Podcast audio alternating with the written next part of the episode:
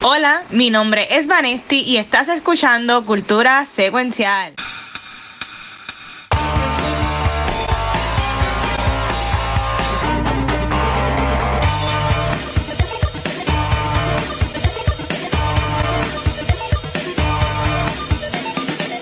Saludos Corillo y bienvenidos a un nuevo episodio de Cultura Secuencial. Yo soy Vanessa y estoy súper pompeada de estar aquí hablando de lo que me gusta, de películas, series, de todo. Pero antes de comenzar, yo quiero que los umpalumpas de cultura se presenten. ¡Eh, a diablo! Capucho Graham, el que está buscando siempre las nuts en el chocolate. ¿Cuántas cuántas bolitas de Timothy Chalamet tú te comerías, Gabriel? The limit does not exist. acá, acá, acá es Watcher, este, y la Corilla, mira, gente mundo que me, que me ha escrito la semana pasada, que dijeron que estábamos como que bien relax, que fue un show bien relax. Si supieran que se quedó todo lo loco, pues quedó cool como quiera. Pero, pero, pero estaba bien. Yo, yo, yo estaba riendo de que yo es la primera vez que, que pasa algo así, pero da como quiera, alabando un montón de temas y estuvo cool. Hoy también hay un montón de temas. Este, si tienes que hacer un breaking news por ahí, por el estilo. Este, así que este, quería empezar, ya me acordé lo que le, lo que le iba a decir. Este, ya, este, que comenzar con el maratón, con el maratón, con el episodio de hoy, diciendo de que este pasado sábado, eh, tuvimos nuestro maratón de Extra Life, nuestro quinto y último maratón de de este año 2023, y que ya anunciar que ya sobrepasamos como cultura secuencial, sobrepasamos nuestra meta del año, que eran este, sobrepasar los 2.500 dólares este año por ahora, porque todavía quedan 10 días del año. Eh, ahora mismo tenemos 2.535 dólares este, acumulados, ¿verdad? Beneficio de la Fundación Niños de Puerto Rico. Así que es verdad que gracias a todo el mundo que estuvo por allá el sábado. Estuve 20 horas, a la última me quería morir, pero este, se pasó chévere. Se pasó chévere, al fin pude terminar Baldur's Gate 3. Este, pero, again, gracias, que es lo que importa. Gracias a todo el mundo que aportó durante el sábado y sigan aportando durante todo el año. Entiendo que ya es como que el tercer año que sobrepasamos 2.500 dólares. Este, así que, en verdad, que esto todo es for the kids, como siempre decimos, y gracias a ustedes pues podemos ser parte de este equipo, así que again, gracias por eso. Este, ahora a cosas no tan cool. Llevamos meses hablando de, de Jonathan Mayers, ¿verdad? Y pues la estupidez cabronada que hizo, si la hizo, no la hizo, whatever, este, con su expareja. Este, y entiendo que fue la semana pasada, ¿verdad? ¿Fue, ¿O fue el weekend? Hace dos días. Fue esta misma semana. Ay, Dios mío, yo estoy en un viaje. Se anunció de que lo encontraron culpable de dos de los cuatro cargos que lo hayan acusado. Eh, y Jonathan Mayers puede estar enfrentando hasta un año de cárcel. Ahora mismo, este, los medios se volvieron locos diciendo de que ah, acusaron a Jonathan Mayers, se va para la cárcel. Otros se enfocaron en que era nada más los lo menos este, importantes los cargos, por ahí, cargos son cargos, Corillo. O sea, he's a felon, por decirlo así. Y pues, yo quería preguntarle a Galería Valesti, y sé que, sé que ellos, como yo, odian a NCU, no van a coger esta pregunta tan en serio como yo quisiera que la cogieran. Pero yo, pero yo le quiero enfocar, en vez de, pues, obviamente, de, de, lo que él hizo, que estuvo horrible, ¿verdad? Eh, yo me quiero enfocar en lo que, pues, a la mágica cultura popular, ver en cómo esto afecta al NCU y al futuro, ya que minutos después de que anunciaron de que lo acusaron, este, salió un, un reportaje diciendo de que pues, Disney y Marvel pues rompía, ¿verdad?, la relación con él. Así que ahí está cancelado, como se ha pasado diciendo a Aldro en todos los chats que lo he visto. So, um, y Gabriel, ¿esperaban esto o esperaban algo más? ¿Qué piensan sobre esto de Volum y el futuro entonces del MCU? Pues mira, yo sé que en general tú no hablas realmente del caso. Yo, yo, sí estuve following bastante cerca el caso y a mí me sorprendió el verdict. Que voy a decir algo en general, overall. Ah, brutal, brutal, es que no seguí, pues no quería hablar. Sí, sí, sí, lo, lo, estuve, lo, lo, estuve, yo lo estuve siguiendo y esto fue uno de los casos más difíciles de seguir. Número uno, no fue televisado. Número dos, eh, la prensa regular no estaba cubriendo bien eh, todo lo que estaba sucediendo. Eh, tenía que estar metida en Twitter, en X, viendo los transcripts de las personas que estaban ahí. Y no era, y no era, no era open court, so solamente eran ciertos, era por lotería. la- los news outlets que estaban en- dentro de la sala eran por lotería todas las mañanas. so no era Así que no fue como la Johnny Depp, que era que Tú- podía yo ver. tú podías seguir una persona y de repente el día 3 del trial ya esa persona no iba a estar cubriendo el trial. So, fue fue bien Wow. incómodo eh, seguirlo y fue bien difícil. Por lo que pude capturar overall, sinceramente, mi, my take on this es que eran dos personas en una relación súper tóxica, eh, dos personas que claramente no encajaban desde el principio. No, no, Wow. no, no buscaban lo mismo en una relación.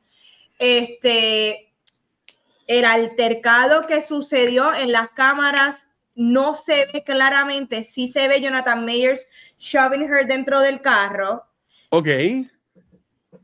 pero a la misma vez, y sí se ve que la está shoving her bastante fuerte, pero a la misma vez es un caso tan y tan bizarre, porque entonces tú ves a Jonathan Mayer como por to- 12 bloques de Nueva York corriendo y ella detrás de- Corriendo, sí, yo, yo vi esa foto que se veía como que corriendo Están- y después había ella ella. está, ella con complete strangers en la barra. Entonces, eh, eh, yo siento que hay, ok, hay mucho que nos, Wow. de ambas partes, yo siento que hay mucha, hay mucho que no se explicó bien. Yo creo que fue, un trial bien extraño, donde mucho no se explicó bien, donde hay un montón de lagunas de ambas partes, donde Wow. claramente la parte más, más fuerte, que entiendo que fue lo que afectó un montón a Jonathan Mayers, fue el review de los textos y los voices. Más, más allá, más allá que el video de él montándola en el carro, shopping en el carro, a él lo que los chavos fueron los textos y los, y los voices que... Ahí, que- ahí fue que él dijo que él era un great people, algo así, una persona Correcto. importante. Claro está, estos voices y textos son de hace un año, pero definitivamente yo Oh. pienso que eso fue lo que llevó al jury a tomar ¿verdad? las decisiones, la decisión que tomaron, pero sí hay muchas cosas que no se explican, eh, como en el caso de Grace Jabbar, inmediatamente de correr por 12 bloques, se fue a la discoteca, no presentó los, los ella no presenta en el momento los cantazos que sufrió luego de que ella aparece en el cuarto tirada en el piso, no son los mismos.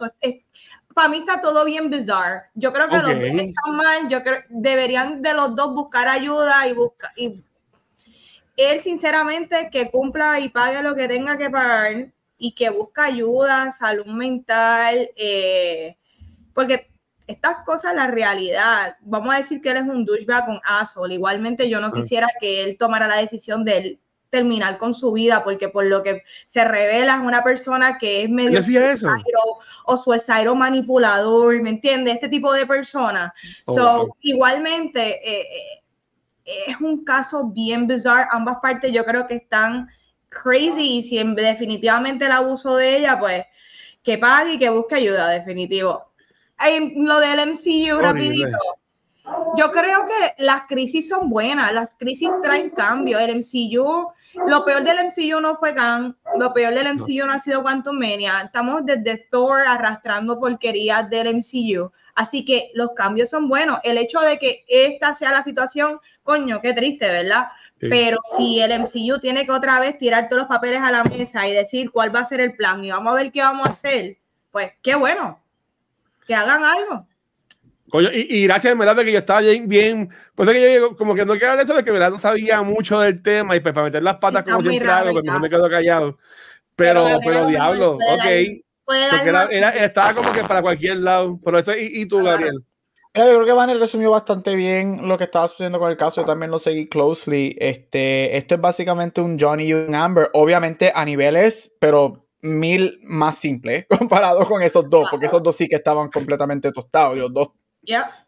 que los encierren en una isla los dos y que los dos se maten mutuamente. Ay, Pero mío. este, esto es, es básicamente en eso, en el sentido de que yo, como digo, Vane, para mí, yo viendo el caso y leyendo y viendo, para mí los dos son dos personas que just didn't work together. Las dos, los dos son, este, I think actually both are victims y both are perpetrators. Este, ambos son abusivos, en una relación abusiva mutuamente, right? Yo creo que ya Van lo dijo básicamente todo, yo estoy con ella, yo creo que lo que afectó mucho más a Jonathan Majors fueron obviamente los textos, obviamente los voice recordings. Y por más que el video quizás no enseñe del todo o los ángulos, es el único visual que hay en el visual es él con ella en las manos tirándola dentro del carro, right? Eso no es un visual fácil de olvidar cuando tú estás deliberando eso. Este, pero estoy con Vane, yo creo que ambos son, you know, eh, fue una relación abusiva mutuamente. Este, yo creo que también lo que afectó mucho que lo trajeron, ese PR stunt de hace varios meses, cuando él está separando una high school fight supuestamente, que después se liqueó un emails en la corte que eso fue un stunt PR que, que su, su, equipo hizo. ¿En serio? Este, y como, como, digo, vale, eso lo que afectó. Exacto, yo, tengo que, yo tengo que ver noticias. Estoy so, el tipo, el tipo está, el tipo es heavy, o sea, los, los mensajes de voz diciendo que si tú me dejas, yo me voy a quitar la vida. Eso es fucking sociopath. Wow. Eso.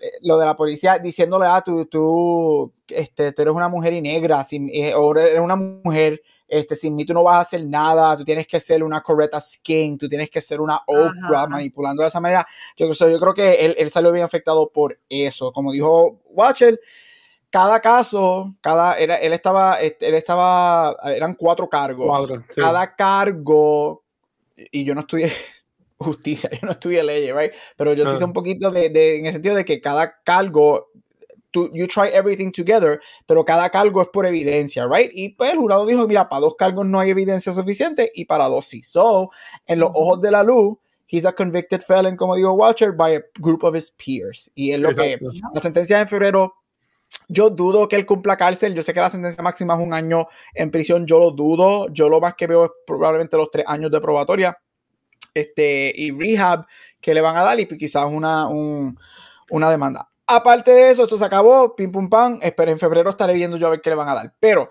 MCU, dice las crisis son buenas. Vale, el MCU lleva en crisis desde el 2018.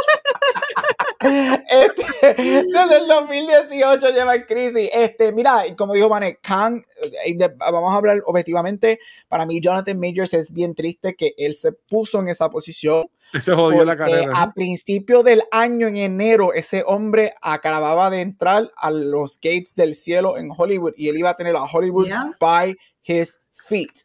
Y nadie puede negar que su debut en el MCU hace dos años con Loki es uno de los debuts más impactantes y más espectaculares, porque lo que él hace con Kang fue fabuloso. Podemos culpar, cuanto Mania tiene muchos errores, Loki Season 2 no es super strong, pero su performance siempre fue único. ¿Qué significa esto para el MCU? Este, gracias al señor que no hay nada del MCU on Slate para el año que viene en películas, excepto Deadpool. Este, yo creo que es un momento que MCU tiene para reflexionar y ver qué van a hacer. Yo no sé si eso va a ser un recast de Kang. Yo pienso que por ahí es donde se deberían ir.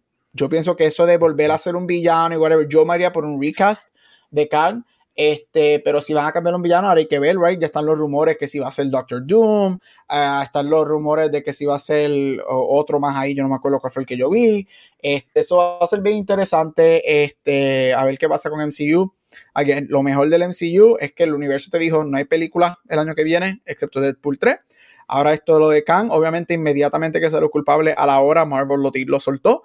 Este, So that's done. Um, so hay que ver. Yo creo que lo mejor para el MCU es que va a haber un año semi de descanso, porque obviamente todavía hay varios TV shows y obviamente tenemos Deadpool, right? Pero que es un año bastante, no de descanso, es un año bastante light en comparación con cada año desde el 2018. No, sí, ¿Qué pasa?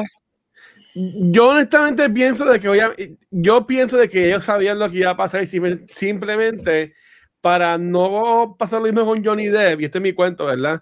ellos dijeron, vamos a esperar que lo acusen o no lo acusen y ahí lo anunciamos como quiera. Este, yo, yo, yo, lo veía así, porque también ya en noviembre ellos habían anunciado que el director de Shang-Chi, que iba a dirigir este Can 5, que, que era que se llamaba Kaindana, si ahora nada más están llamando Avengers 5, este, lo habían votado. Y hace par de semanas, hasta en diciembre, cuando comenzó el mes, eh, hayan traído un escritor nuevo hacer rewrite de la película. Yo no estaba tan preocupado, pero cuando leí el libro del NCU, eh, algo que hace mucho, en sí hace mucho eso, trae muchos writers a trabajar, a trabajar, a trabajar, y después están en corte diciendo, ok, pues a quién vamos a poner como el writer de la película, porque si estas personas estuvieron parte, ¿quién es entonces quién es el writer? En verdad, un libro bien bueno, deben buscarlo en The Bookmark, está ahí me gustó un montón. Este, en mi caso, no sé si ustedes llegaron a ver Loki son dos completos, este, Canon tiene que volver a salir eh, Loki Season 2 termina básicamente resolviendo, entre comillas, a lo que escuchan en el podcast, y se, entre comillas con las manos, resolviendo lo de Kang, porque el TVA lo transforma simplemente hasta escasando los Kang Variants. ¿Verdad? De, Después que Loki es lo que hace, se convierte en dios del, del tiempo y todo ese revolú y, y spoilers. Pues si acaso, si no han visto Loki, este, so, yo honestamente, yo entiendo que como mirando Loki, era como que dejamos la puerta abierta de, ok, podemos traer a Khan de nuevo, o de la misma manera, Khan se puede quedar por su lado. Y no, no tiene por qué volver a salir. So, yo entiendo que está cool. Y como dijo Gabriel, este, para pasar ya al próximo tema, este, yo entiendo que esto es perfecto para NCU y yo creo que aquí se ve el efecto otra vez de Kevin Feige con... Ay, Dios mío, si yo de Disney de ahora. Iger. Con Bob Iger porque el que estaba antes, Bob Shaper lo que quería era contenido, contenido, contenido, contenido, contenido, que fue que se jodió en CU, como lo hemos visto, lo salimos con Star Wars. Pero alguien vino y dijo: No, espérate, párame el caballito, organízate, digo, otra vez las riendas aquí en Feige. Y para mí que hicieron muy bien en quitar todo el año que viene. Lo que solamente es um, What If, que empieza mañana, que es un episodio por día. Dicen que está súper cool. Um, Echo, que sale en enero y dicen que los reviews están entrando que es bastante buena, que es bien violenta. Tipo Daredevil Netflix. Y los últimos trailers que han salido se han enfocado en eso. Y dicen que está mejor de lo que esperaban.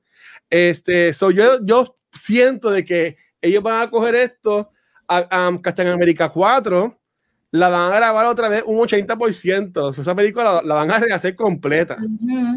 So, yo, entiendo que ellos van a limpiar casas. Y yo entiendo que es lo mejor para ver otra vez como que inicia el pick de la Es una pena que no pude conseguir taquillas para el señor Comic Con, que estaba hablando con Gabriel, porque yo entiendo que ese whole age de, de, de, del NCU, si es que hacen un whole age y no esperan hacer algo en D23 de Disney, pues si, si va para whole age y ahí presenta el futuro, trae Fantastic Four, presenta uno de los X-Men, eso se va a caer. Ryan Gosling con lo que vaya a hacer Ryan Gosling. Y que, James Gunn también con DC Comics con lo nuevo y presenté trailer de, de Superman New Legacy. Diciendo que este es el año que todo el mundo debería ir para ese Whole Age de porque me la vienen grande. Pero mi pregunta entonces es para cerrar.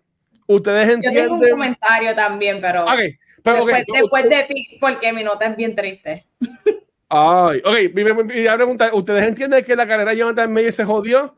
Pues entienden que en un par de años después de como que volver y volver a estar otra vez en el pick que estuvo por un tiempito. Voy a decir ahora mi nota triste que va, tiene que ver con esto. Mira, yo, mi comentario es este, es referente a Jonathan Mayers. Eh, Jonathan Mayers puede complicarse el ¿verdad? De un año, mientras tanto Alec Baldwin, quien mató a la cinematógrafa, no ha cumplido ni un año de cárcel. Claro está, eso entiendo que le han reducido eh, los cargos en, en, cuanto a... Ya lo olvidado hasta ese pero igualmente eh, eh, es bizarro, ¿verdad? Este mundo de Hollywood donde tú puedes matar a alguien en un set, no cumplir cárcel, y pues Jonathan Mayers, que sí, obviamente sigue siendo unos cargos mucho menores, es muy probable que cumpla cárcel. Mira, sinceramente, si él busca ayuda, eh, yo no sé ni qué, yo no sé si es posible salir de esto. ahorita salió que la asistente, ex asistente de Vin Diesel lo acusó de, acoso sexual. Estamos en, We're in a bizarre time in Hollywood. Yo Gente, no sé bien. Yo no sé si hoy día esto va a depender de qué tan abierto estamos como público en aceptar que alguien cambie. Si estamos abiertos a ver un cambio en una persona y si lo queremos recibir nuevamente. yo no sé, yo no sé cómo va a estar el mundo en un año, dos años, porque como que cada rato hay una ola de, de, situaciones y esto es como Chris Rock, como es que estamos siendo selective outrage. Hay ciertas cosas que tienen más outrage que otras y pues yo no sé cómo, va, cómo va a ser el turn of events con Jonathan Mayers. Eh, no, yo no creo que él, él, va a tener la carrera que él tuvo antes. Este, yo lo digo ahora y no tengo por qué decir las razones. Son evidentes las razones por las que es un big no, right? Este, Vane prácticamente lo dijo sin tener que decir por qué. Este, no, yo no creo. Este, en lo personal, solamente soy yo. estas declaraciones no son asociadas a cultura secuencial, son asociadas a Gabo nada más. Yo personalmente, este, para mí hay ciertas líneas que no deben ser perdonadas. I'm sorry. Y varias de ellas son cosas como sexual assault este, y cosas como um, physical abuse contra quien sea. O sea, either party, either way, porque tenemos una idea de que solamente es de hombre a mujer, no, eso también pasa de mujer a hombre, pasa de mujer a mujer y de hombre a hombre, right? So, cualquier tipo de physical abuse, cualquier tipo de sexual abuse, entre varias otras cositas, son líneas que para mí no, no, no son perdonables para mí. Por ejemplo, alguien que yo, no, yo nunca he vuelto a escuchar música de él y cada vez que lo veo en TV, cada vez que todos los años recibe un Grammy nomination es Chris Brown, después de lo que él hizo bien.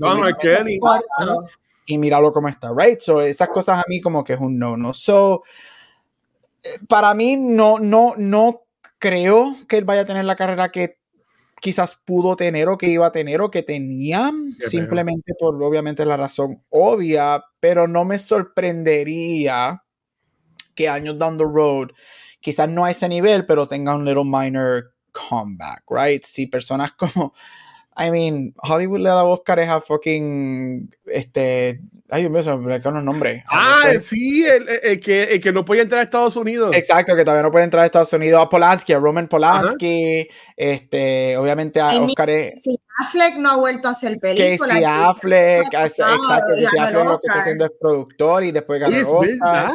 Este, so, vamos a ver James qué Franco.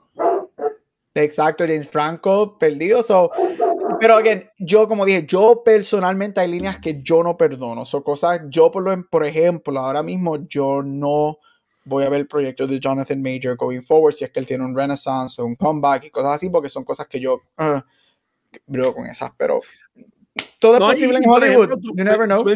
Lo que Mira, Brad ah, Pitt, pero Brad Pitt, que están los, los transcripts de su propio hijo en la corte, en donde su hijo dice con él le metía pelas a Angelina y a los hijos. Eso está en la corte. Eso está, eso open. Pero Brad Pitt, mira, Hollywood celebrando sus 60 años ayer. Brad Pitt nominado para todos los Oscars en todos los parties. So, también hay que ser, somos bien selectivos. I wonder why.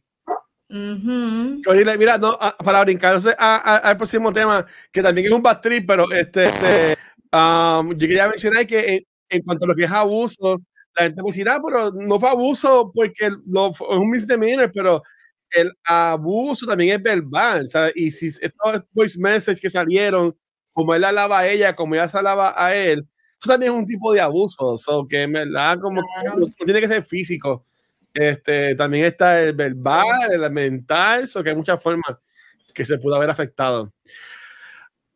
Otras personas que se van a ver afectadas desde el día de hoy en los siguientes Puerto Rico y el mundo son las personas que elijan ver la película de Aquaman and uh, Forbidden Forest. ¿Cómo es que se llama? And the Lost Kingdom. Forbidden Forest, eso es como el, eso es como el, eso es el título de la película de Zelda cuando la tiren. Mira, este, no vamos a hacer free reaction porque ninguno lo hemos visto, pero lo que yo sí quería hablar es que Corillo con este, en esta película es el fin del DCEU.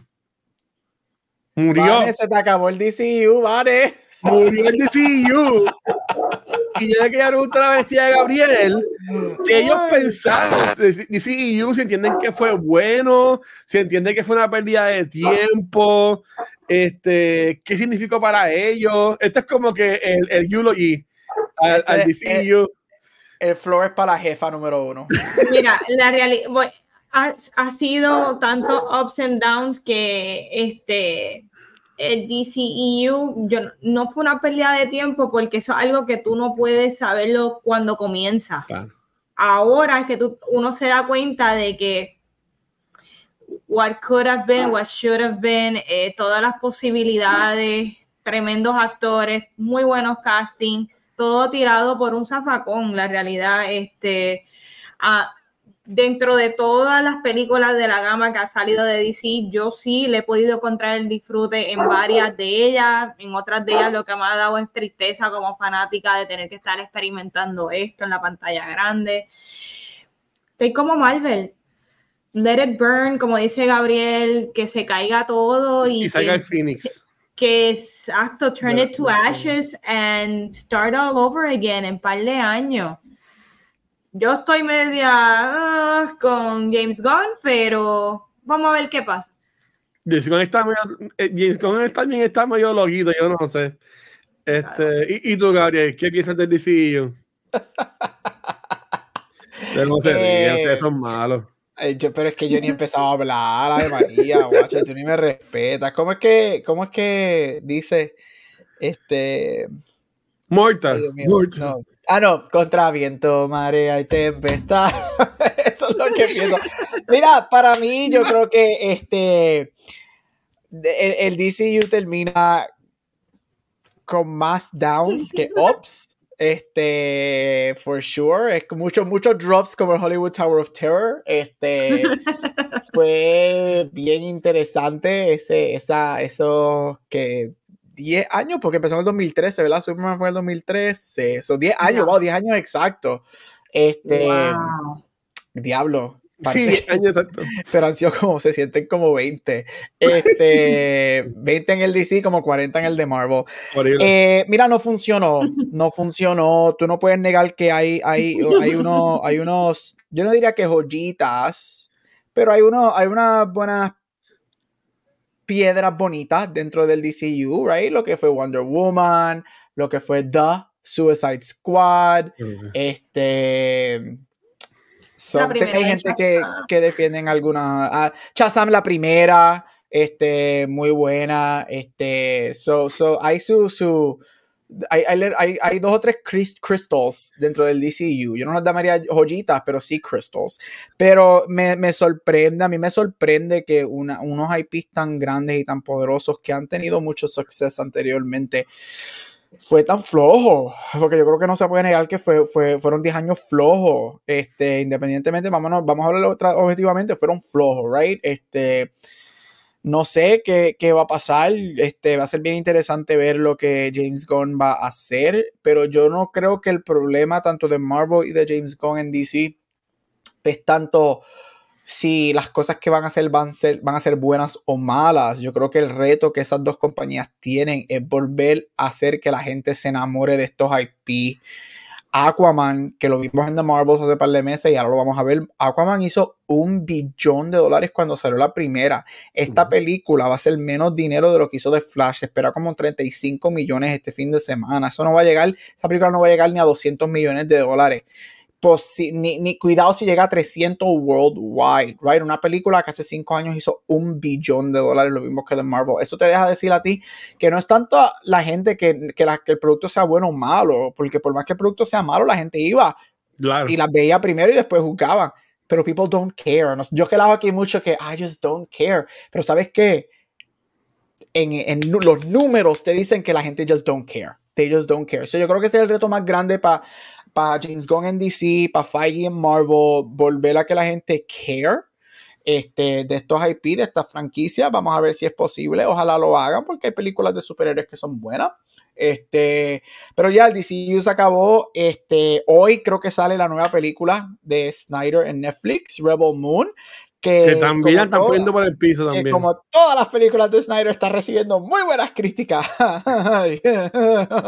eh, bueno, quizás es tiempo.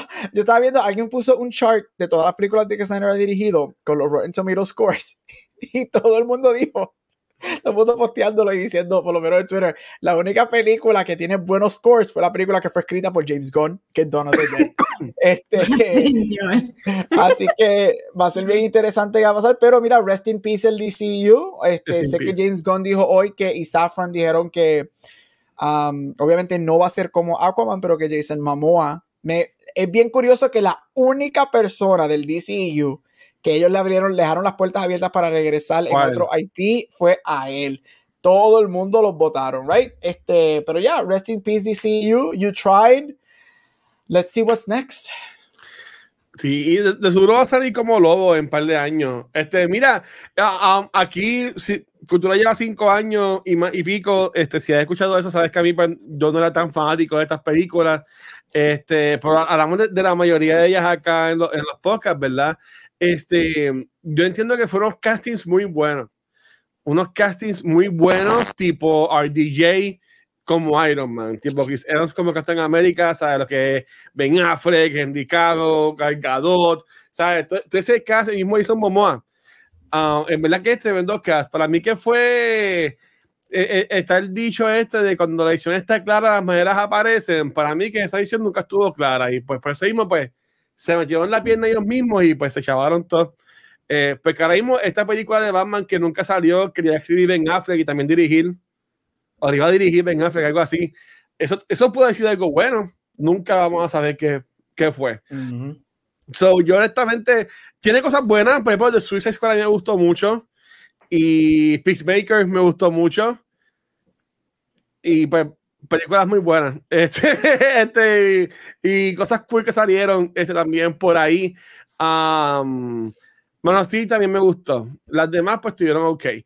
Ah, y también tuvo sus cosas que no, no, fueron tan buenas. Pero, por again, esperemos que lo que traiga James Gunn, que tiene mucho tiempo de planificación, y al igual que el MCU, el año que viene no hay nada de DC Comics. So, el año que viene, de 2024, vamos a estar en, ¿cuál, en un rehab, como quien dice, haciendo este, la palabra se me acaba de escapar de la, de la, de la mente. Un detox. Haciendo detox de hero, de, de superhero movies. Ay, gracias. ¿Verdad? Porque lo que tenemos es, bueno, lo que tenemos es Deadpool y las películas de Sony, que van a salir como cuatro el año que viene, son de Guatemala a Guatemala. Pero, nada, descansé en paz y pues yo pienso que Ben Affleck como Batman es uno de los mejores, Bruce Wayne es uno de los mejores castings que se, que se desperdició al igual que Henry Cavill. Y pues, como Tom Cruise jodió la película de Justice League por no querer este, dejar que se afeitara el bigote. Este, Henry Cavill. Pero me vi fue Tom Cruise el que jodió al DCEU. Nunca sabremos. Este, pero again, ya, que, que descanse paz y veremos lo próximo. Yo la pienso ver porque yo siento que hay que verla, ¿verdad? Yo tengo aquí para verla ya. Y aunque la sufra, pero que no, que no es tan mala nada. Vamos a ver, vamos a ver. Este, vamos super largo ya, pues yo quiero decir un paréntesis. Salió la película de Devil Moon hoy. Pero mira si Netflix como que no, está el garete. No ha salido todavía la película y ya no se me van diciendo de que hay un director Scott de la película que lo van a tirar. que es mejor que la película. Pero, ¿por qué carajo no tiras el director Scott y ya? ¿Tú me entiendes? De la movie.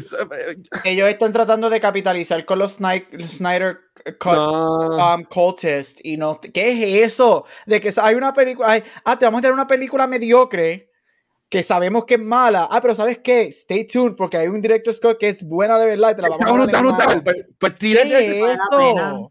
¿Qué es eso? Es un disparate.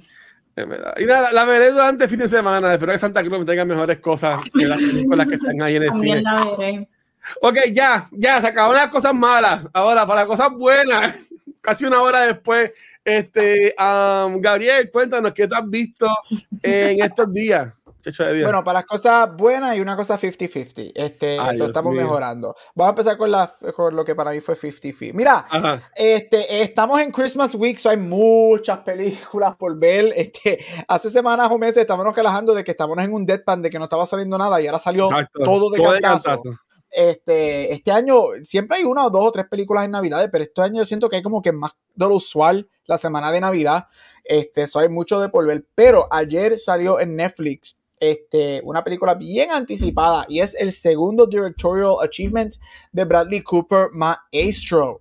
Maestro cuenta, este, pero ¿por qué se me cierra la ventana? Tú ves la falta de respeto. Maestro cuenta la historia o es basada en la vida de uno de los compositores más famosos en la historia de la música, Leonard Bernstein, interpretado por Bradley Cooper, y la relación con su esposa Felicia Monte Alegre, este, interpretada por Carrie Mulligan. Esta película, como dije, interpretada por Bradley, este, dirigida por Bradley Cooper, coescrita por Bradley Cooper y Josh Singer. John Singer ganó un Oscar por Spotlight. La película es mm. producida por Paul, Martin Scorsese, Steven Spielberg, Bradley Cooper, entre otros. Esta película originalmente iba a ser dirigida por Steven Spielberg, pero cuando Steven Spielberg vio a Star is Born, Steven Spielberg se le acercó a Bradley y le dijo, yo quiero darte esta película, yo creo que tú seas el director de esta película, y él se queda como productor junto con Scorsese y le dan las riendas de la película a Bradley Cooper. Este, originalmente no me acuerdo quién era que iba a interpretar a Leonard Bernstein, pero Cooper dijo, pues yo la dirijo, pero yo quiero este, salir en ella. Esta película también tiene un supporting cast como Matt Bomer, Maya Hawk, Sarah Silverman, entre otros. Mira, como dije, esta película te cuenta la historia de Leonard Bernstein. Algo que yo voy a empezar con todo lo positivo de la película, porque yo creo que la película tiene mucho positivo, que la película es inmaculadamente dirigida y presentada. Esta es una de las películas para mí esta película está allá arriba al lado de Oppenheimer, Killers of the Flower Moon, Asteroid City en cuestión de lo técnico. Todo lo técnico de la película es usted y tenga. Bradley Cooper aquí, para mí él hizo un excelente trabajo en A Star is Born y para aquí en su segundo, en su segundo feature, él ha demostrado que él ha crecido inmensamente. Su command de la cámara es excelente, su, su ojo para los visuales son fabulosos, la cinematografía es preciosa. Como dije, todo lo técnico, la música, los costumes, el make-up, especialmente el make-up de él, porque él lo transforman y lo vemos en décadas, desde joven hasta, hasta viejo. Este, ese es fabuloso. Este, tiene unos tracking, la película empieza con un tracking shot fantástico. Este, hay dos escenas que a mí me fascinaron. Una de ellas tiene, es casi en los primeros 40 minutos de la película, es en una obra de teatro que él escribe este, que vemos una escena, un número musical fabuloso. Y a los últimos 20 minutos de la película hay una escena dentro de una iglesia, este, que es un famoso performance de Leonard Bernstein con una orquesta, este, que para mí es uno de los mejores shots del año. Este, así que la película es, es beautiful, meticulously presented, dirigida, usted tenga esos aspectos me encantaron. Los performances fabulosos. Carrie Mulligan se roba la película. La película le pertenece a ella. La película, de hecho, la película no es de él, la película es todo de ella y su relación con él en vez de de él con la relación con oh. ella. Este, que me gusta, me gusta que él como director, él deja que sus actrices se roben la película. Lo hizo con Gaga en A Star is Born y ahora lo hizo con Carrie Mulligan en Maestro. So, eso se nota que él es bien caritativo con sus actrices y, y eso me encanta. Ahora tengo problemas con el script. Donde tengo problemas grandes con el script es que para mí la película se acabó y no me dijo nada. Yo no salí con ningún knowledge de Leonard oh. Bernstein. Yo no aprendí nada de la película. Yo sentí que la película es, aunque bellísimo y excelentemente producido, son muchos vignettes pegados uno detrás del otro que no me dice de qué es la película. La película no se trata sobre su, su majestuosidad artística. Estamos hablando de un hombre, estamos hablando del hombre que creó la música de West Side Story por si no lo sabían, Leonard Bernstein creó la música, él es el creador de la música del musical de West Side Story. Eso, eso en la película está cinco segundos. Nunca vemos su majestuosidad creativa y ellos sacrifican eso para darnos el drama de la relación de matrimonio entre los dos. Pero lo que sucede es que para mí la relación de matrimonio nunca goes really deep para entonces sacrificar la música. Son, no hay un buen balance, la película no me dice nada, yo sentí que era un Wikipedia page, de hecho yo aprendí, yo fui a Wikipedia, yo creo que yo aprendí más de Leonard Bernstein en Wikipedia que en la película. so ahí es donde tengo el issue con el script, que para mí la película se acaba, no me dice nada, right? No es, no es lo suficientemente riesgosa, la película, Leonard Bernstein era gay y él y la esposa tenían un arreglo este, matrimonial, pero la película nunca delves into it, se queda bien en la superficie. So, para mí el gran oh. problema de la película es el script. Dicho eso, los performances son espectaculares, la película es presentada bellísima. Los primeros 45 minutos, si tú eres un cinéfilo, si tú eres un amante al cine, los primeros 45 minutos de la película son para ti. Yo estaba con la boca abierta viendo esta película, esos 45 minutes son en blanco y negro. Es majestuoso esos primeros 45 minutos. Está en Netflix, véanla. Vane, yo creo que antes de empezar a, grabar, dijo que la empezó a ver, pero que la sintió larga. La película no necesariamente es larga porque lo que dura son dos horas. Pero Vane, igual que tú, yo la sentí más larga de lo que es. Y para mí yo la sentí, y, y, es que hay tantos cortes y tantas escenas cortitas que se siente que yo estoy viendo muchas, muchas, muchas, muchas, muchas escenas que, que, están pegadas y se sienten como tres horas. So, sí la sentí un poquito larga, pero yo creo que tiene que ver que la, la, película no tiene un foco de lo que está tratando de decir. Dicho eso, excelente performance, la película es preciosa, técnicamente majestuosidad, y lo digo de ahora, yo me sorprendería mucho que Bradley Cooper no gane el Oscar de mejor actor. Yo creo que el Oscar es de él.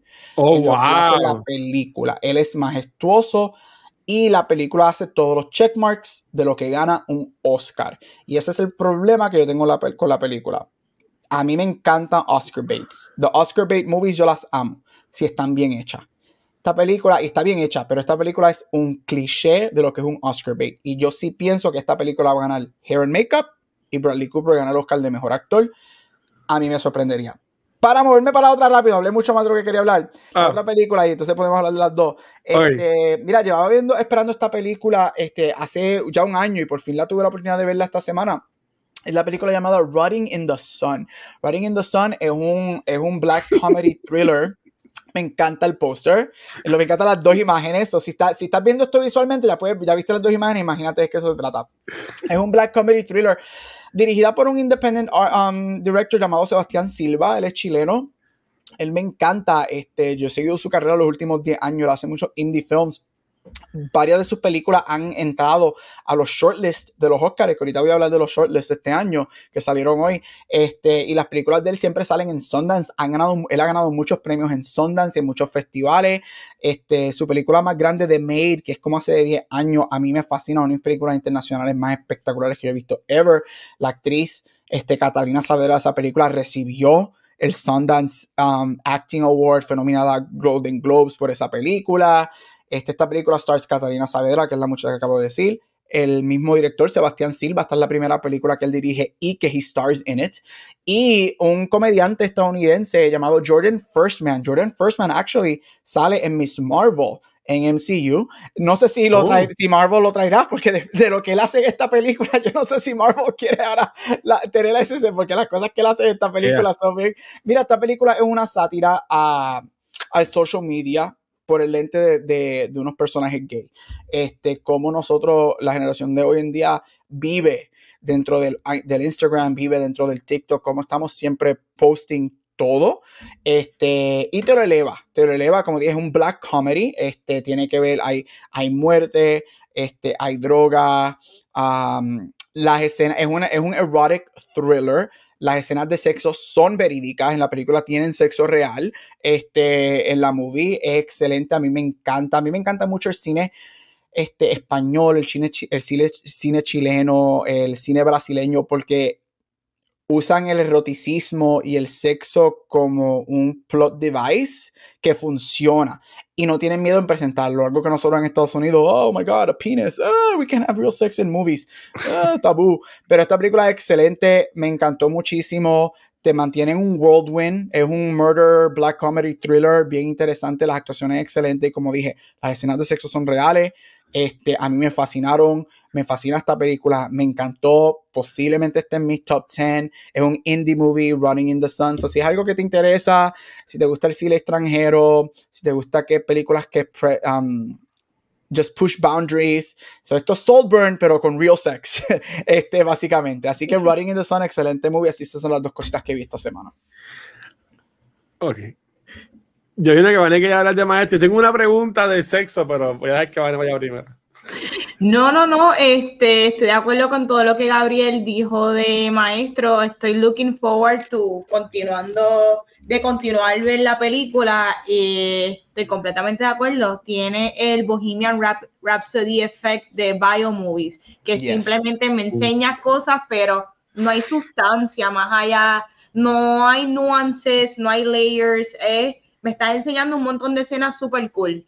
Eh, y pues en el lado de Bradley Cooper está inmaculadamente dirigida, espectacular, de las cosas más bellas, pero este año salieron muchas películas bellas visualmente. Eso, la competencia está fuerte, esa es mi opinión. Yo, yo lo que quiero preguntar es, ok, eh, Vanessa la semana pasada de, de Poor Things, hablamos de Sarber hace unos días, hace unas semanas atrás, hoy de esta película, este, como que está más presente el sexo en, en, en el cine. Voy a, siempre ha estado presente, pero para mí como que han salido como que muchos estrenos recientemente que está como que ahí, ¡pum! En la pantalla mencionan que la película, esta romantic comedy, um, de, de, y el chamaco de Tom Gunn. Así Sweeney este, dice que tiene full frontal, ¿sabes? Como que la película de, de Jennifer Lawrence tenía también el full frontal, de, you know, el, full front, back, whatever, side, frontal, whatever. Este, Ustedes entienden que, igual que yo, que está como que bien ahí, bien, bien exposed lo que es el sexo y como que um, el estar naked en el cine o, es algo como que normal y soy yo que estoy como que soy un prude.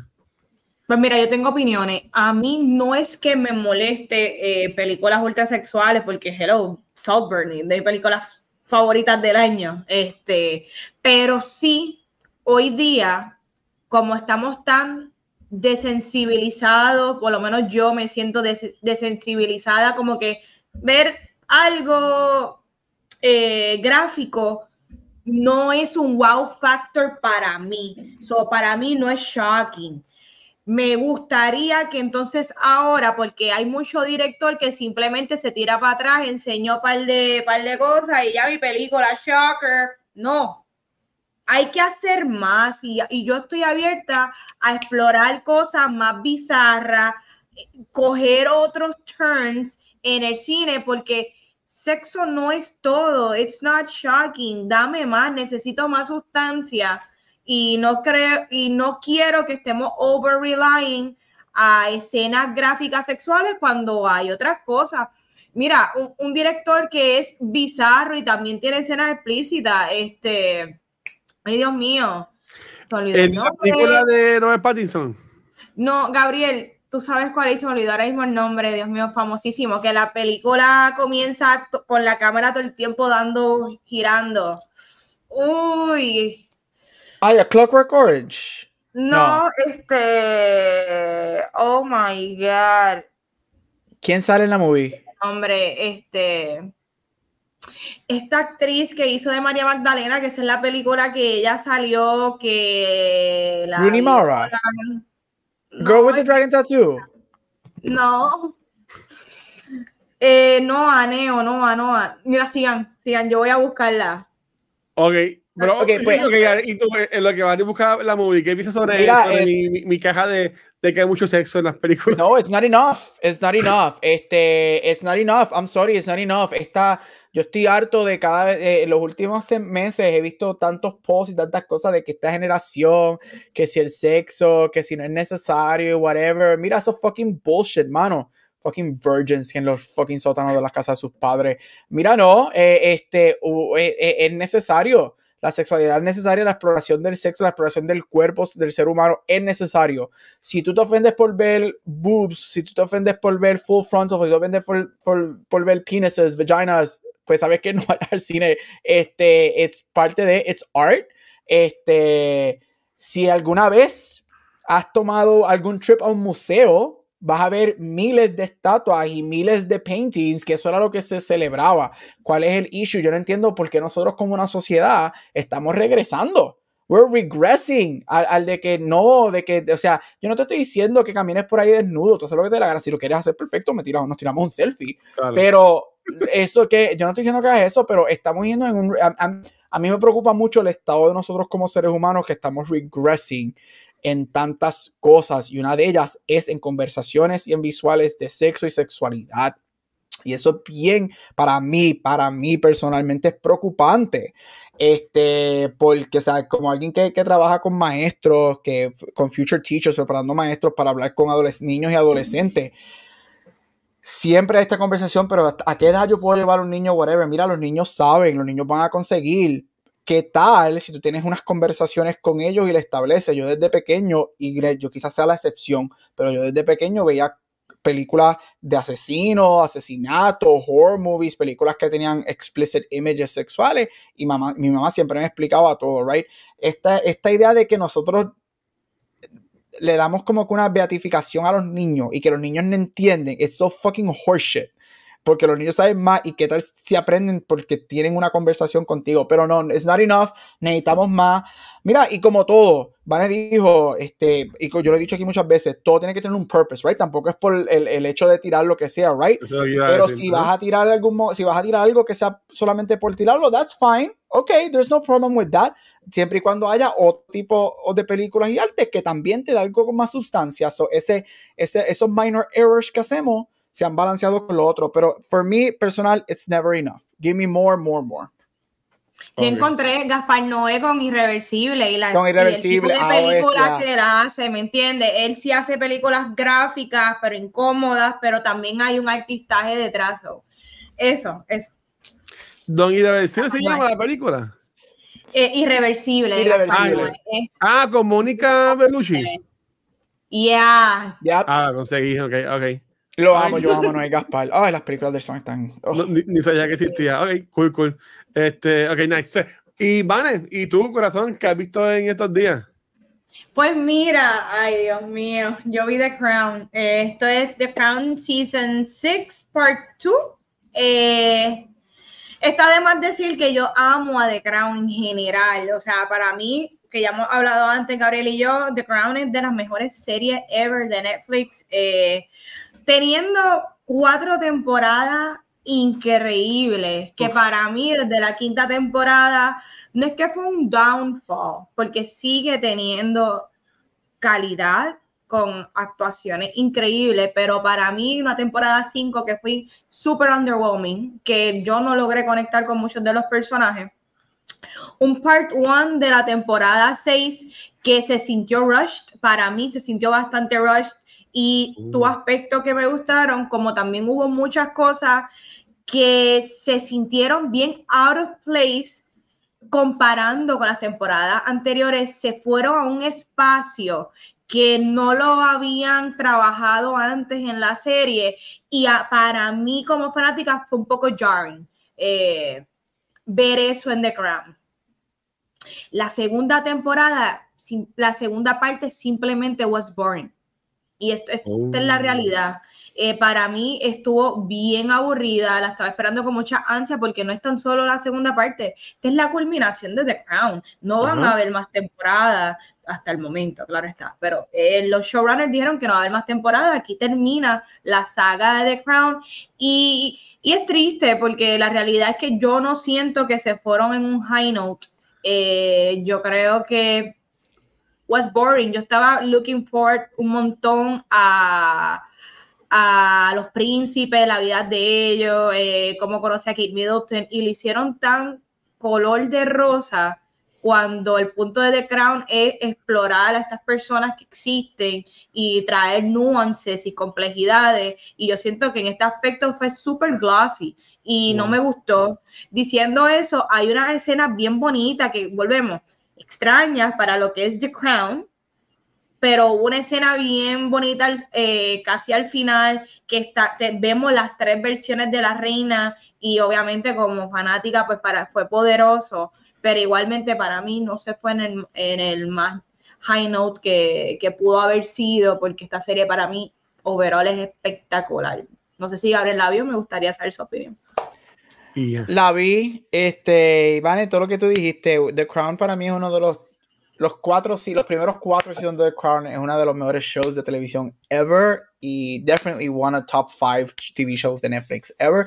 Con cada season just mejorando y mejorando y mejorando. Y llegamos a este cuarto season que para los fanáticos es básicamente the perfect season de The Crown, en donde el, el cuarto season de The Crown es solamente el segundo show en la historia de los Emmys en ganar todos los categorías después de Shit's Creek. Son los únicos dos shows en ganar todas las categorías.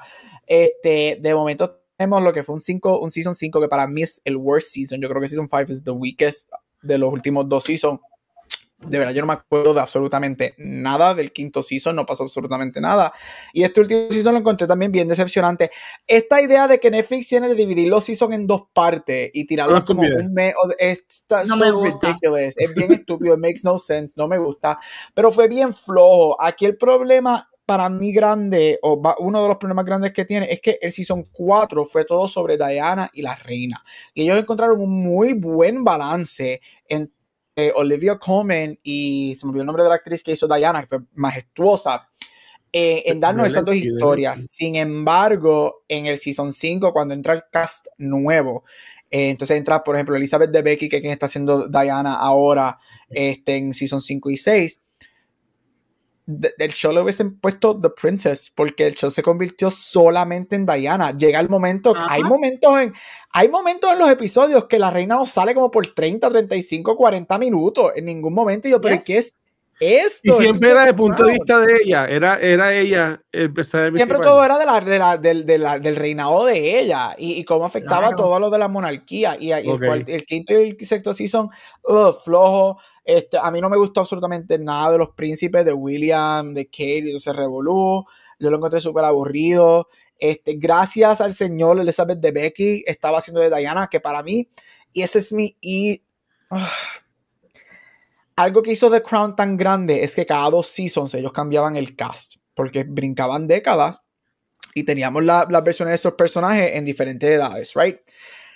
El casting de los últimos dos seasons, los actores están, esos son actores de actores, estamos hablando Oscar nominated actors, Emmy winners, Tony winners, estamos hablando de, de lo que, pero yo sentí que nadie, excepto de Becky, como que cayó en, sitio con sus personajes.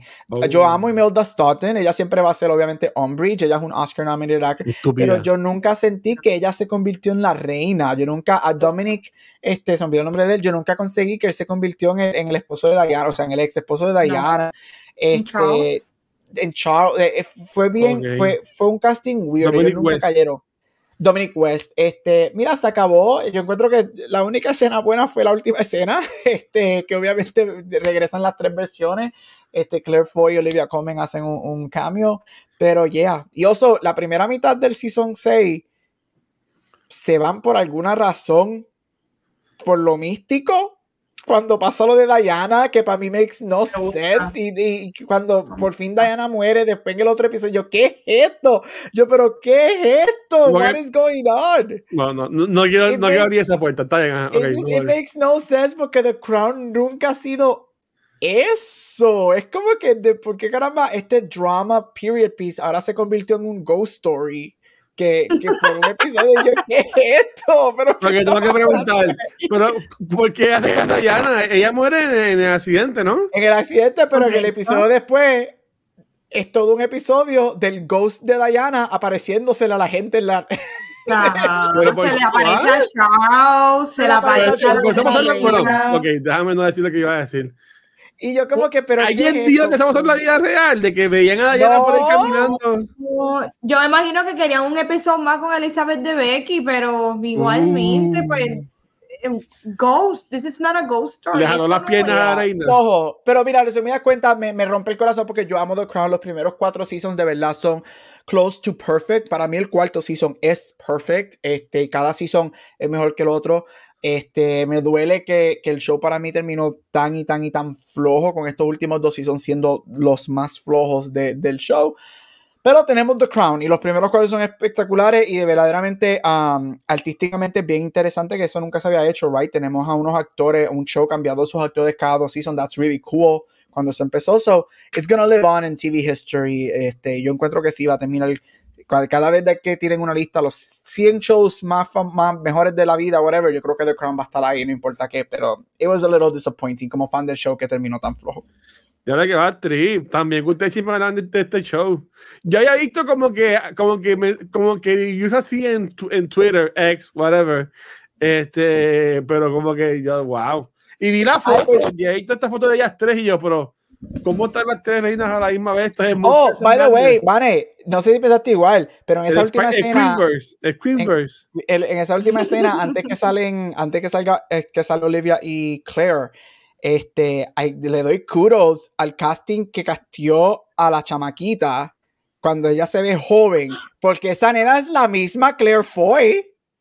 Espectacular, idéntica. Yo hasta miraba, yo esto es un de-aging, yo. Yo pensaba que, era un de-aging, yo pensaba que era un de-aging, o después me metí a Google a ver si, a ver si Claire Foy tenía una little sister y que la castigaron a ella. Y yo me quedé como que es Una primita o algo así.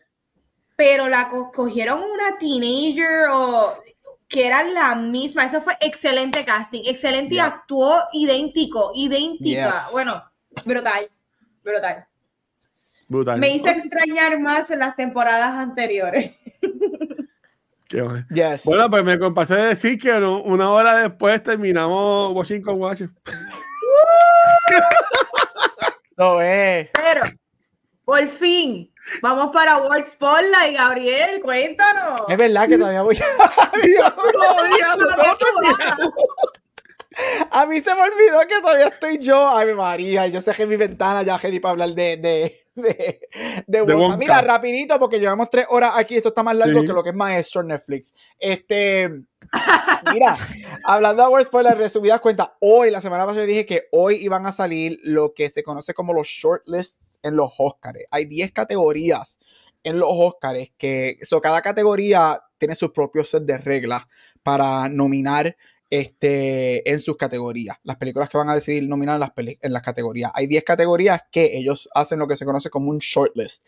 Y es que de todas las películas que son submitted para esas categorías, el branch efectivamente vota, tiene un open voting y votan, dependen las reglas, para 10 o 15 finalistas en esa categoría. Y de esos finalistas es que van a votar por los 5 que van a ser nominados cuando salgan las nominaciones. Y hoy salieron los Oscar Short List de, de, los Oscars, este, de los finalistas. Las categorías específicamente, este, si esto son este, Documentary, Best Documentary, este, Documentary Short, película internacional, makeup y hairstyling, sonido, score, canción, animated short, live action short y efectos visuales. Esas son las 10 películas que las 10 películas, bendito, las 10 categorías este, que tiraron su, su, su, finalista hoy. Miren, no es sorpresa, Barbie lidera el pack con 5 nominaciones, entrando a 5 nominaciones en 3 categorías, este, recibe 3 nominaciones en canción, o sea, 3 finalistas en canción, este, entra en sonido y en score. Sí hay que decir que todas las películas grandes, Oppenheimer, Barbie, Killers of the Flower Moon y Poor Things, todas no entran a una categoría, a, una de las categorías que se esperaba. Por ejemplo, Oppenheimer no entra a efectos visuales, Barbie no entró a makeup y hair. Um, Killers of the Flower Moon no entra a originals, no, a sound. Este, y Poor Things no entra a. Se me dejó la ventana. Y Poor Things no entra Original Song en la que tenía una. Este, so, todas las major movies, las cuatro major movies, pierden una categoría. Pero va a ser bien interesante porque entran en todas las demás, right? So, sí, basado en esto, aunque perdieron una nominación, este, todavía se espera que específicamente esas cuatro películas este, sean los four biggest nominations Oscar Mornings. esperan que las cuatro reciban 10 nominaciones para arriba. Este, pero estuvo bien interesante. Barbie recibe 3 en canción. Algo que me gustó mucho es que Boy and the Heron y Spider-Man ambas reciben score y, y efecto, este, score y sound y otra recibe score y efectos visuales. Spider-Man se convierte oh. solamente en la séptima película en convertirse en una finalista, en séptima película animada, en convertirse en un finalista en efectos visuales. Y yo pienso que Spider-Man actually puede hacer historia como la primera película animada en entrar a esa categoría. Este, porque aunque Lion, Lion King entró y obviamente es un animated movie, el Lion King este, el live, quote unquote, live action, pero no es un, ellos no lo estaban viendo como un animated movie. Este, películas como Hunger Games entraron a canción, Spider-Man entró también en canción, que eso fue inesperado. Spider la canción de Spider-Man entró, que Spider-Man recibe tres finalistas en los en en, en los shortlists. Este, pero está, es, eh, eh, everything went como se esperaba. Napoleón entró a, a, cuatro de las cinco técnicas que, que, que, estaba, este, porque lo técnico de Napoleón está muy bueno. Así que va, va a ser bien interesante. No hay nada súper, súper snub todo fue by the book. So ahora este, las categorías, esas categorías lo que se van es a lo que se conoce como un bake-off. Y con esto termino. El bake-off en esas categorías es que cada película, cada casa productora hace una presentación entre 10 a 15 minutos y por un fin de semana, este, cuando estén las votaciones, este, la academia envía a todos los miembros de ese branch a un hotel o a un centro de convenciones Y durante todo ese fin de semana, este, su categoría está viendo las presentaciones de esas películas. Y de ahí es que ellos entonces votan por las cinco que, que, que, para ellos son los cinco mejores y de ahí salen los cinco nominados en cada categoría que sabremos en enero, finales de enero cuando salgan las nominaciones. Así que ese fue el Bake Off, el shortlist de hoy, va a ser bien interesante. Este, yo sigo diciendo que Uppy, Killers y Barbie, Best Picture está entre ellos tres, así que vamos a ver qué sucede. Okay. Pregunta, si hubo un snob, no nominaron a Jack Black con Peaches. Esa, esa, pero escúchela, hay que nominar canciones buenas. Eso no es no. Peaches, Peaches, Peaches, Peaches. No, no la nominaron. La película, la canción es super fun, pero watch la canción tiene cinco palabras y de esas cinco palabras, tres son Peaches. Estupidez, estupidez. Pues esto cabrón, mira Jack Black disfrazado de Bowser cantando en los Oscars, cabrón. Eso estaría cool. Se lo perdieron los Oscars, se perdieron un momento de rating. Después que me den a, después que me den a mi Ryan, después que me den a mi Ryan cantando I'm Just Ken, sea nominada o no, yo estoy feliz. Todo que decir así, y esperé, este momento para decirlo. No me gustaban las versiones nuevas. De ah, espérate, yo tengo aquí remove, remove. no. Ay, me encantó hasta el video. La, la del video estuvo cool. La de Navidad es la mejor. La de sí, Navidad, pues, se, Navidad se, se escucha como que bien, como que con eco, se escucha como que lejos cantando él, no sé. Como live, porque se escucha live performance. Sí. sí. Pero eso demuestra ese video y eso demuestra que él está dispuesto a cantar en los Oscars esa canción, no importa. Yes. Guau, ¿qué eso? Chacho. ¿Tú te imaginas que, que sí. esté tocando el piano de La La Land? Y después termina cantando Angel's Ken. Me muero. De hecho, yo pienso Me que voy. el rendering que hizo en la canción de Navidad cantando en vivo se escucha hasta mejor su voz como que más sí. como que más atrevido, esta, más esta daring, canción, esta canción va más con su, su tono para mí sí. de lo que fueron las canciones en La La Land. Que ustedes saben que uno de mis issues es que para mí él no canta bien en La La Land y aquí esta canción va Correcto. más bien con su tono. Serious Definitivo. Mira, eh, que, quería mencionar, Gabriel, algo que se habla mucho en los videojuegos, es esto de accesibilidad. Uh -huh. No sé si en las películas están, están los closed caption y eso, pero me comentó otros en el chat ahorita, estaba hablando para cuando hablamos de esto, de que ahora mismo Barbie en Max yes. tiene una opción de American Sign Language. Yes, tiene una opción en HBO Max con ASL. Es algo que están poniendo ahora en las películas. Entiende que como que pudieran hacer una, nomina, una categoría de mm, película más accesible o algo así. No, eso nunca va a pasar. Esa categoría como que no, no funciona, pero me gusta que yo la puse para ver cómo iba a funcionar y la, eh, en el square en la esquina hay una persona haciendo el ASL de la película bien excelente. That's what you have to do, right? I'm just... Eh, eh, a mí me encantó muchísimo, pero voy a relajar. Barbie, el Oscar campaign de, de, Barbie está full on porque tienen a Ken tirándote un EP, tienen a Greta y a Nova casándose. Este, o sea, el. el, Ay, María, no, es por eso, Ariela. Eh, claro, ellos quieren todos los Oscars. Vamos a casar no, a Nova y a, y a Greta, vamos a casar, vamos a, a, a, Ryan que no tiene un EP. Así que, eh, chacho, lo, Barbie quiere Oscars. Barbie quiere muchos Oscars. Rosita. Literal. Y espero que se los den y espero que le den muchos eh, sí. en el 2024. So, thank you, Gabriel, por traernos. Y de hecho, una de mis preguntas iba a ser: ¿y cuándo sí. entonces va a ser las nominaciones del Oscar Morning? Pero ya lo dijiste, enero. Yes, te digo la fecha específica en 30 segundos. Yo sigo pensando que Michael Rowe 4 o 5 de la mañana, ¿verdad? Algo así. A las. Para ustedes, como a las 8 de la mañana. So, para ustedes okay. no es malo. Para mí son como a las 5 de la mañana. Yo sigo pensando que Margot Robbie debe ser nominada a mejor actriz con Paul Barbie. Yo creo que ya va a entrar, ya. Yeah. Cool. A mí me gusta. Yo no pienso que enero, este sea enero, rol... enero 23. Ah, Yo no creo que sea como que el rol de su lifetime, pero hey, está cool. I love Barbie. So. Yes. Okay. Es, rol, es uno de los roles del momento. Yes. So, vamos a hablar de la película, vamos a hablar de Wonka. Esto es un musical fantasía dirigido por Paul King, que también dirigió las películas de Paddington, las dos, que son muy, muy buenas. Aquí tenemos un origin story del famoso Willy Wonka, que es el personaje de la novela y la película famosa Charlie and the Chocolate Factory. Aquí conocemos un Wonka optimista, mago, inventor, chocolatier, que llega a Europa detrás de su sueño a tener este chocolate shop Eh, pero la pregunta es, ¿qué tal me pareció la película? Mira, esta película se siente como el chocolatito caliente que tú te tomas en una noche frita. Eh, se siente como un abrazo. Esta película es bien chula. A mí me gustó, me la disfruté.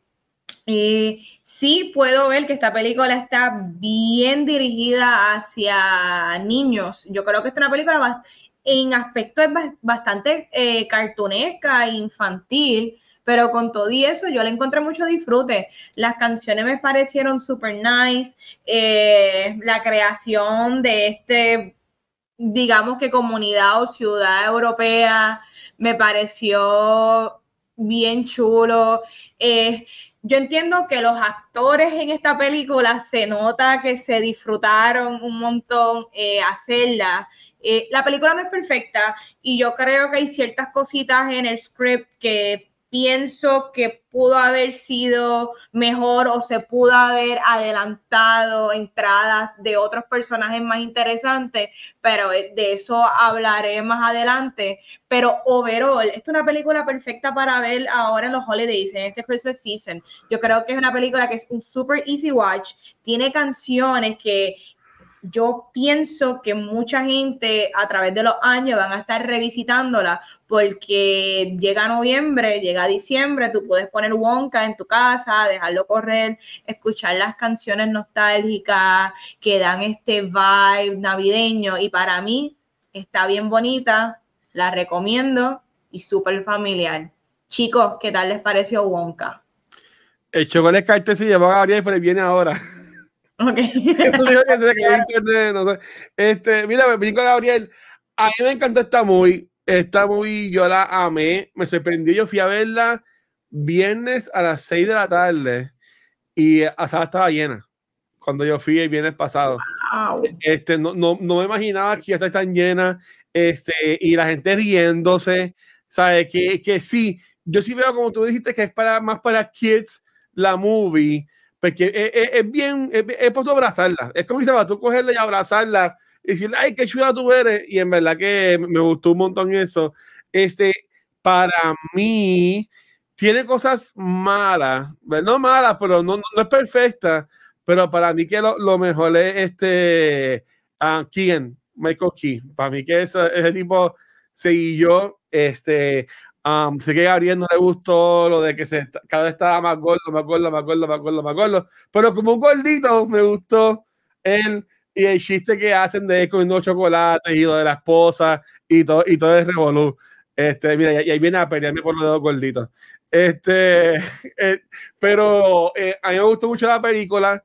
Eh, Timothy Chalamet, entiendo que eh, este es Dune, ¿verdad? Pero para mí que en esta es cuando la gente puede verlo a él más, ser él, ser como que la estrella de la película. Y entiendo que si aún vive en una piedra y no sabías quién era Timothy Chalamet y entiendo que ya va a estar out there para todo el mundo, ya no es como que el, como yo lo veía, el indie movie darling, ahora es básicamente está everywhere para todo el mundo. Y honestamente yo quiero ver mucho, mucho, mucho, mucho más, más más de él. Este, Gary, te pregunté, te brinqué, pero así no, de, Sorry, es que el internet está flojo. Si me vuelvo a caer, vuelvo a entrar. Me perdí el review de Vane. Este, me imagino que, que, que, no me pareció, ¿verdad? Estamos ahí todavía. Sí, estamos eh, ahí. Mira, para mí fue una de las sorpresas del año. Yo sí. te soy esto, para mí el, los trailers a mí no me decían nada, de verdad. Yo, de hecho, act, yo, para mí los trailers actively look bad. Este y me encantó que, que, fue una gran sorpresa. Este, Timothy es una estrella.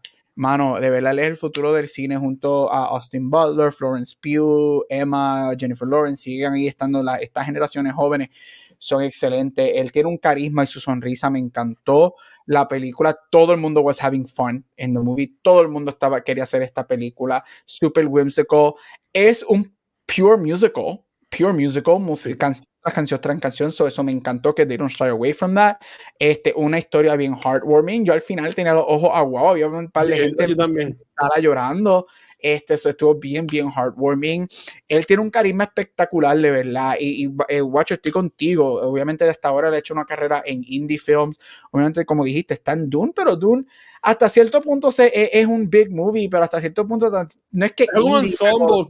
Este también lo es, pero ya. Yeah. Tiene un feel interesante, pero yo creo que sí, como tú dijiste, estoy contigo. Yo creo que esta es la película que para mí lo, lo, lo va a... Es el último, es el next step para él ser más mainstream.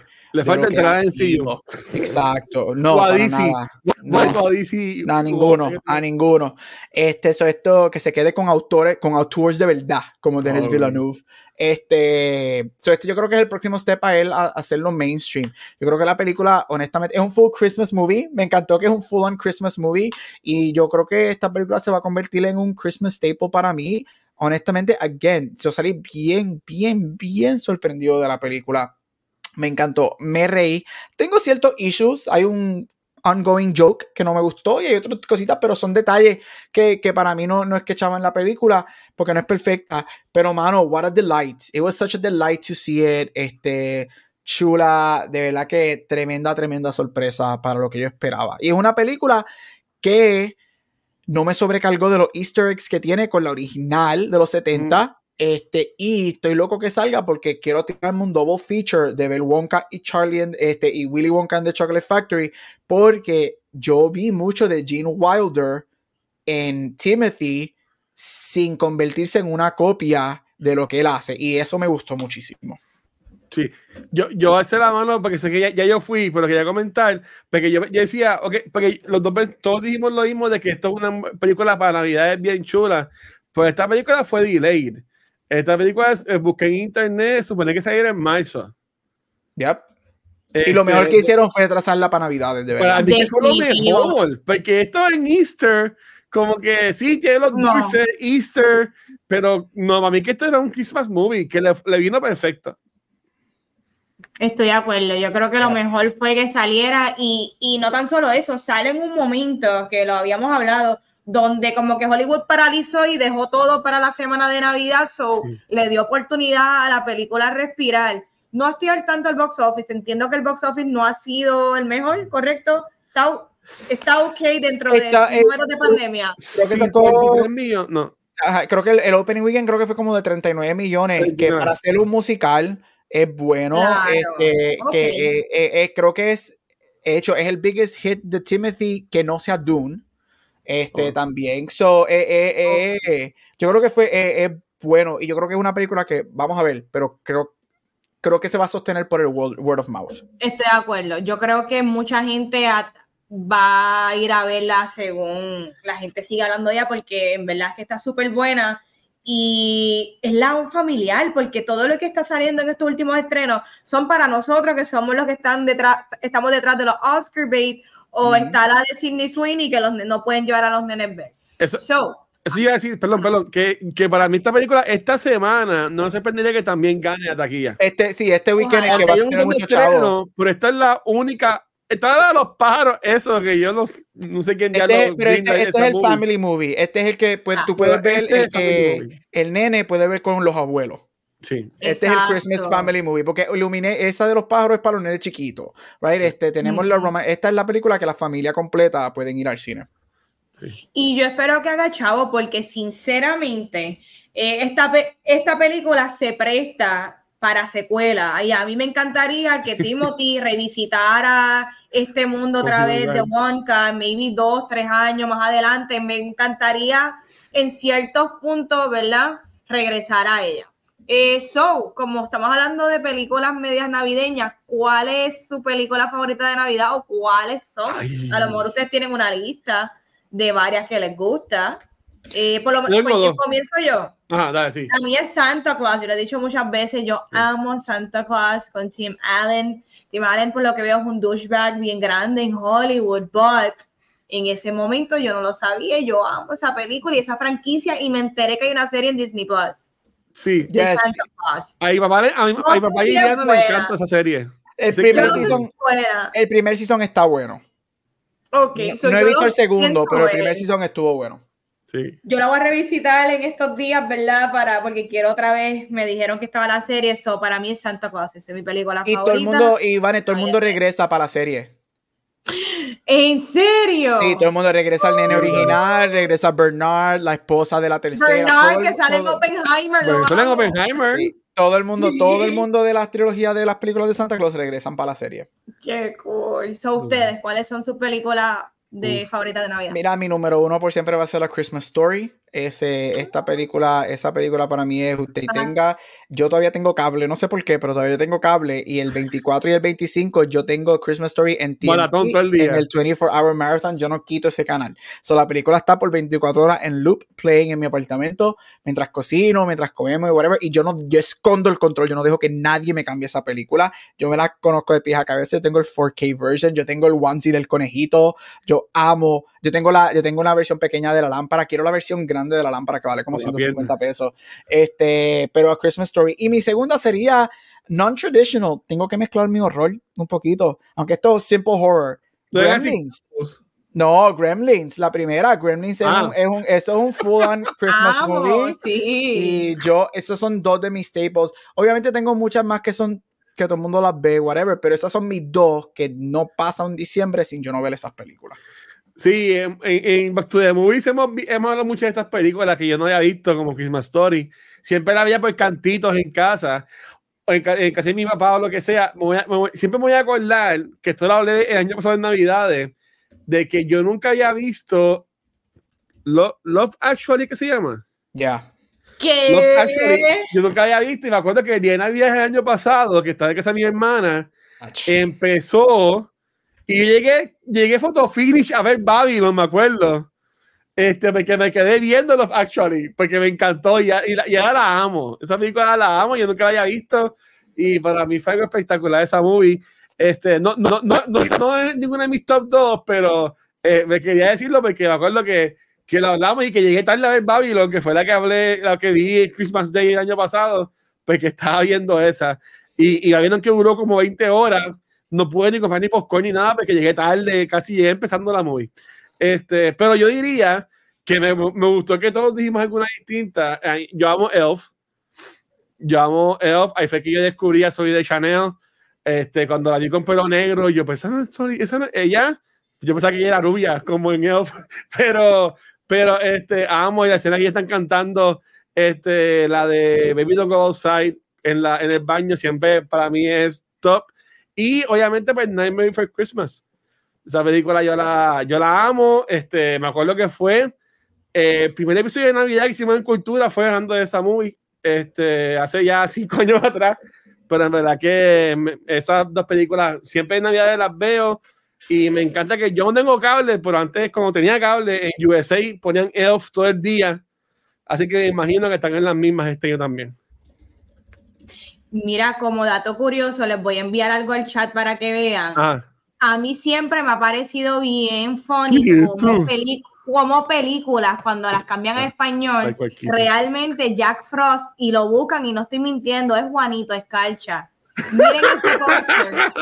Y yo, yo pensé que ahí me lo enviaron como un meme, porque yo dije, ah, esto es un meme. No, no, no, no, no. Eso es lo que Ángel diría. online, Tú buscas Juanito Escarcha online y te redirige ¿Qué? a Jack Frost versión en español.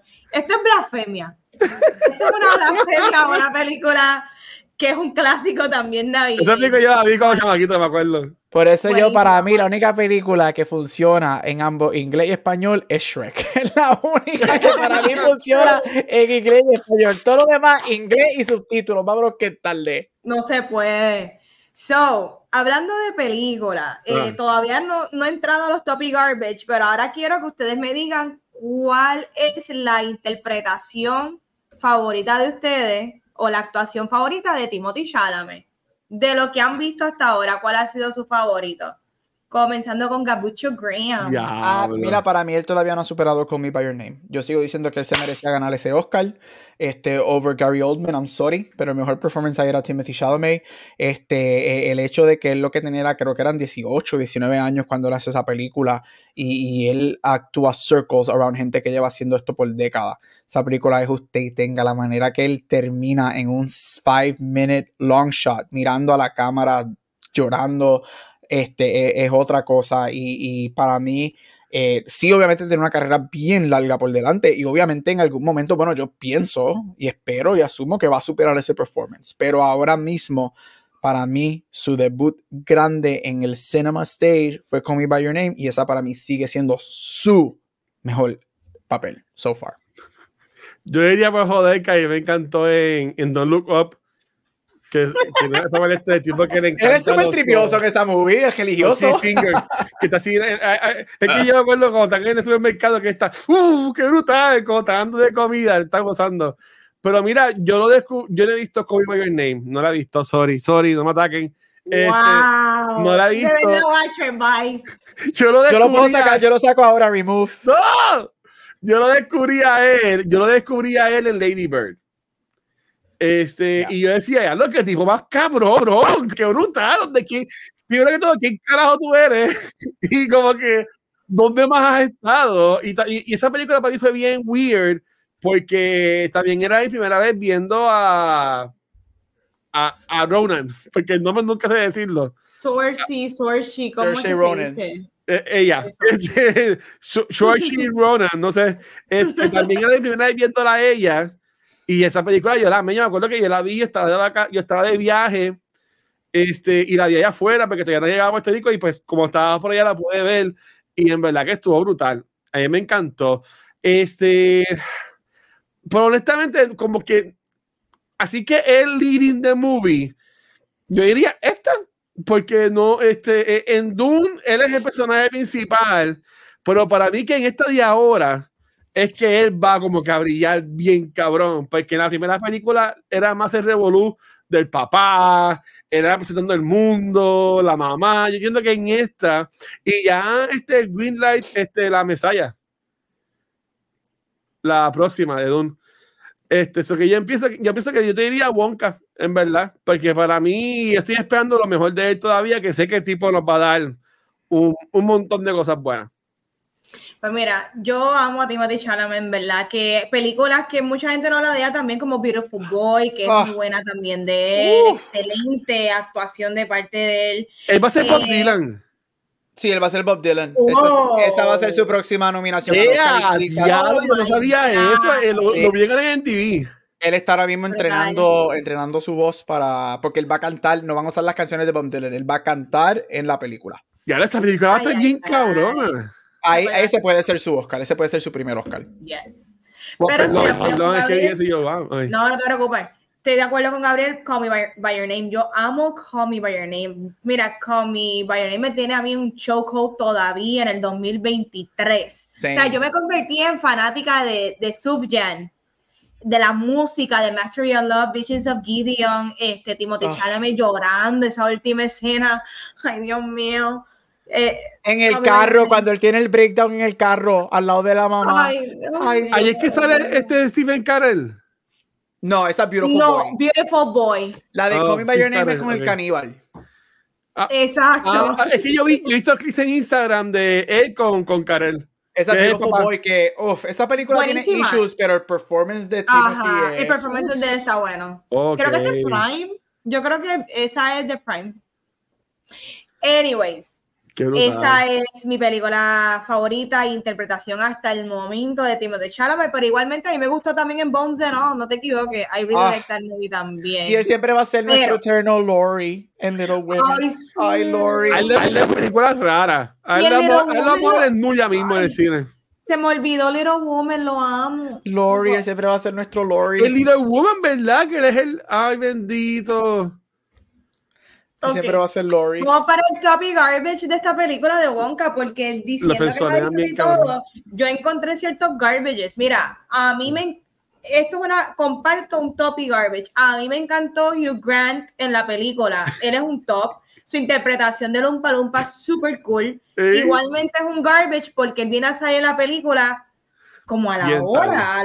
y solamente sale como en tres escenas. Pero ese intro de esta cabroncísimo con la Buenísimo, pero para mí, eh, y ahí es que tengo cierto issue, esto es garbage también, ciertas cosas dentro del script para mí se pudo haber trabajado mejor. Yo pienso que pasamos demasiado de tiempo en el laundromat en el Londres, allá abajo, con estos struggles, cuando yo quería más de, de Wonka afuera, en la ciudad, explorando más cosas, aunque estuviese struggling más, pero afuera. So, para mí, me encantó el cast de los que estaban allá abajo, súper chévere y todo, este eclectic, como que corillo que le encontró de Misfits y personas que están aquí. Súper cool y la música estaba buena, pero siento que le dedicaron demasiado de tiempo a esa parte de la movie y ahí es que entra el script. Creo que tenían que tweak it a little better y introducir mucho más temprano a los Umpalumpas eh, o, al, o al Umpalumpa porque está súper cool hasta el, y la historia detrás del, del por qué él le está robando a Wonka yeah, Está súper funny todo. Eh, mi otro top, eh, Timothy. Timothy se está disfrutando esta película. Oye, Timothy, ¿qué no puede hacer? Aquí está demostrando que el nene es carismático, canta, él baila. En momentos se sintió un poquito la película como... ¿Cómo fue esta la que salió de Zac Efron y... Greatest Showman. Exacto. Hubo una parte que empezaron a bailar y yo, esto está muy moderno para mi gusto, pero lo voy a hacer. este, y Olivia Colman, ah. esa mujer se vaciló esta película, me encantó. Ella es la nueva Trunchball. Ella sale en todo, esa mujer no descansa. todo, y todo lo hace bien y todo se lo vacila, porque hace nota que se disfruta mucho actuar. So, esos son mis top y el garbage fue un poquito el script porque siento que se se pudo haber hecho más con el tiempo. Ese es lo que yo pienso. De acuerdo. Mira, el garbage, voy a empezar por eso que es lo menos que tengo. Estoy con Vania, creo que pudo estar un poquito más tight. Este, me hubiese gustado porque la original, porque esto es una precuela directa a la original, la de los 70, ¿right? La ¿Oh, original, este, sí, sí, sí. Por eso es que tú ves muchos, hay muchos Easter eggs, como obviamente Come With Me, and uh. You'll See, la música que está throughout, este, todas las cosas que vemos en la Factory de los 70, los cups de las flores, el river, so, todo eso alude. Por eso es que quiero loco, estoy loco por verla back to back porque yo creo que cuadran muy bien. La original con todo eso, este, para ser de los 70, tiene elementos un poquito dark, right? Los nenes se están muriendo, este, más del, del el semi malo, right? La escena del bote en el Chocolate River con todos esos visuales y centipedes y whatever, bla, bla, bla. Bien video de Ring, parece. Me hubiese gustado que hubiesen habido no que se hubiese ido dark, porque yo creo que eso no es lo que hace Paul King. Paul King es bien whimsical, han visto las películas de Paddington, pero uno que otro elemento, quizás un poquito que alude un poquito más, más edgy. más edgy. Sí, un poquito más edgy. Tú pudiste ver eso un poquito más edgy. Y ahí, por, por ejemplo, yo creo que tú lo pudiste haber hecho con los personajes de Laundromat, que quizás como que la caída hubiese sido más, más dark o se lastimara. Que ese tipo de cositas, así esos detalles, yo creo que hubiesen añadido un poquito más a, al Dark Element porque esto es de Doll, del autor Doll, y todo lo que él escribe es dark. O sea, Matilda, este, Coraline, Willy Wonka, todo, todo lo que Robert Doll ha escrito, Roald Doll ha escrito ha sido dark. me hubiese gustado ver eso un poquito, este, un poquito más. Este, yo creo que, I mean, como digo, man, hay cositas mínimas, pero yo creo que no hay nada que, que que le quita la movie, sino un poquito más tight. Yo creo que pudo haber sido un poquito más tight en cuestión de narrativa y de historia. Este, ah, ok, aquí te lo tengo. Ella, todo lo que. Ella no necesita estar en una película tanto tiempo, porque ella sale en esta película cinco freaking minutos. Pero Sally Hawkins a mí me destrozó el corazón esa escena, la mamá de él. Oh, y oh. yo quería verla. Esa es la de pescado. Esa es la de, de, la Shape of Water. Yo quería verla en más de la movie. Y no es, un garbage solamente porque es so good. Que cuando al final, al final, cuando él se sienta y por fin abre la barra de chocolate y lee la carta y ve. Chocolate fermentado viejo. Está el espíritu de ella y yo estaba, yo tenía el corazón acá en la garganta y yo, Dios mío, qué cosa linda. So, Sally Hawkins, mano, con, en una escena con cinco minutos, usted tenga. So, la pongo en un garbage solamente porque quería verla más. Mira, top Timothy Chalamet, yo creo que, again, este es su, su, esta es la película que lo tira al mainstream, por decirlo así, porque Duncan eso no es un full mainstream, mainstream movie. So, este es el family movie que lo va a tirar a un mainstream, right? Y yo creo que él tiene tú te sorprenderías de la manera que Timothy Chalamet ha estado en la boca de todo el mundo, ha estado en las noticias por estos últimos años, tú pensarías que Timothy ha tenido más películas de las que tiene. Cuando tú miras su filmografía, su filmografía todavía no es bien, bien extensa. No. So, yo creo que esto, él demostró que él es, obviamente él es cute, él tiene una sonrisa. A mí me, aquí yo puedo decir que él, su sonrisa a mí me cautivó mucho en esta película. Él tiene una sonrisa bien charming. Bien natural él tiene un look bien natural, él nació para actuar. Este, y, él carga esta película. Él, si, si ha sido como yo, que te has ido por el rabbit hole de Timothy Chalamet, obviamente has visto los videos de rap de él, de cuando estaban en la escuela. los videos de YouTube. ah, los videos de YouTube, Timmy G o whatever que se llame, el personaje de él. Este, él tiene una voz bien bonita. Él viene de Julia, él viene de toda esta gente, él viene de Chavo, porque el tipo es millonario, viene de una familia rica. Él, él es, un, él es un aristocrat, él, es millonario.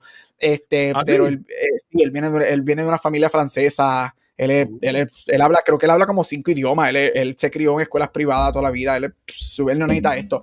Pero él, tiene, él, él demostró que para mí aquí, él no es solamente un actor, he's a movie star. Y, aquí es que yo creo que ahora es que vamos a ver el Timothy Movie Star. Y yo espero que, que mantenga ese balance de acting en sus indies y en sus películas buenas y nos dé. Y, y, se vaya por el, Olivia Colman, que le hablamos de ella, que Olivia Colman tiene todos sus premios, todas sus películas, y de momento sale en Heartstopper, sale en Wonka, sale en yo no sé qué, en MCU, y se lo disfruta al máximo. Está, está como, como la mamá de ella, Michael Jordan, Esteban Esti. Viola Davis. Sí, este, Viola Davis, A mí me sorprendió, no he visto esta película Viola Davis. Yo, este, el supporting cast, excelente. Este, Yo soy bien fanático de Downton Abbey. Yo no sabía que Jim Carter salía en esta película. Él era el butler en Downton Abbey y es una de los personajes en el laundromat. Y yo, Downton Abbey, yes. Este, mano, Olivia Comen, para mí, Olivia Comen se roba, verdaderamente se roba la película. Wonka, Wonka eh, Timothy es la star, pero Olivia Comen, cuando ella no está en escena, tú quieres que ella esté en escena. ella es ella una versión de Trunchbull que me fascinó. Ella es la Trunchbull de Matilda, me encantó. Este, ella a mí me encanta que ella de momento sale en estos que, que tú no te la esperas y dices, claro, yo lo voy a hacer, y a mí me gusta actuar y como digo, van, a ella le encanta actuación, me encantó. La música tiene unas canciones, varios bops que son bien pegaditos y me gustó muchísimo los vestuarios, la escenografía, la, este, la historia es bien heartwarming. Yo no me esperaba que fuera tan heartwarming al final, este, y eso me cautivó muchísimo. Obviamente ya a la hora, ya tú más o menos sabías con, el, el, tipo, el dueño, whatever, pero estaba bien cute y, me gustó mucho. So yeah, it, was, um, y todos los easter eggs a la original me gustaron y una de mis canciones favoritas ever, está en mis top 10 best songs, es este Pure Imagination de la original. Y el hecho que Pure Imagination empieza la película y está como un character hasta que al final la cantan, es como que, ah, eso sí, ahí sí fue que yo, I lost it, pero ya, este, everything was really good. Es que it's, it's a good movie. Sí, eh, a mí me encanta. Eh, eh, Free Imagination llama esa canción y tengo un pana que es puertorriqueño que streamea él tocando música. Él siempre sus streams termina este, cantando esta canción y como que viendo en la movie como que ya lo que brutal. Uh, mira, mi garbage era, iba a juntar lo que está diciendo Vanetti con lo que dijo Gabriel. A mí el writing yo si fuera a cambiarle algo, a mí me encantado ver más de la mamá de Willy Wonka. Este, yo no me acuerdo el nombre de ella y decía, yo creo que ella es la de pescado. la de, pues, me lo confirmó. Este, y yo quisiera haber visto más también del corillo de él, de los que estaban abajo en el, en el ese. Ah, no mm. tanto del comediante, pero de los demás, me hubiese gustado ver más a la maestra de Sex Education. Yep. La, la que estaba callada, que no hablaba. Y después habla. Ah, espérate, sí, sí, sí, que nadie sabía que gordito, La amiga de otro maestro. Yeah. Y Natasha Rothwell de White Lotus, Season 1. Sí. Amo, yes. por, por, si acaso, Vane. Por si acaso, Vane, ella, el personaje de ella de Season 1 es el personaje que regresa para Season 3. So ella regresa para Season 3 de White Lotus. Yes. No te creo. Sí, so el personaje de ella de White Lotus 1 regresa para Season 3. Y ella también sale, ella también sale en la película de Sonic. También. de Harry Styles va a salir en White Lotus? Eso es lo que se rumora. ¿De quién? Harry Styles. Harry Styles. Va saliendo. Mira, sí, vamos saliendo. Esa, esa es mi pregunta ahora. Cuando hay, ah, va saliendo. Mira, no. Este, pues sería mi garbage solamente. Porque la película estuvo buena, pero es verdad lo que tú dices. e- Este revolú del, del, del, del hotel slash prisión, Londres, como que estuvimos mucho tiempo ahí. Y estuvo cool porque era con la canción de Scrub Scrub y después ponen al pelo a trabajar. Pero ese que algo más. Pero que yo no leí el libro, no sé cómo es. Pues estuvo cool, me gustó. La película la, la- me, me gustó mucho. De seguro voy a nuevo el sábado con mi sobrina. so, este, eso pues, que ya yo no pago tanto por una película dos veces como hacía antes. So, este, ahí estamos bien.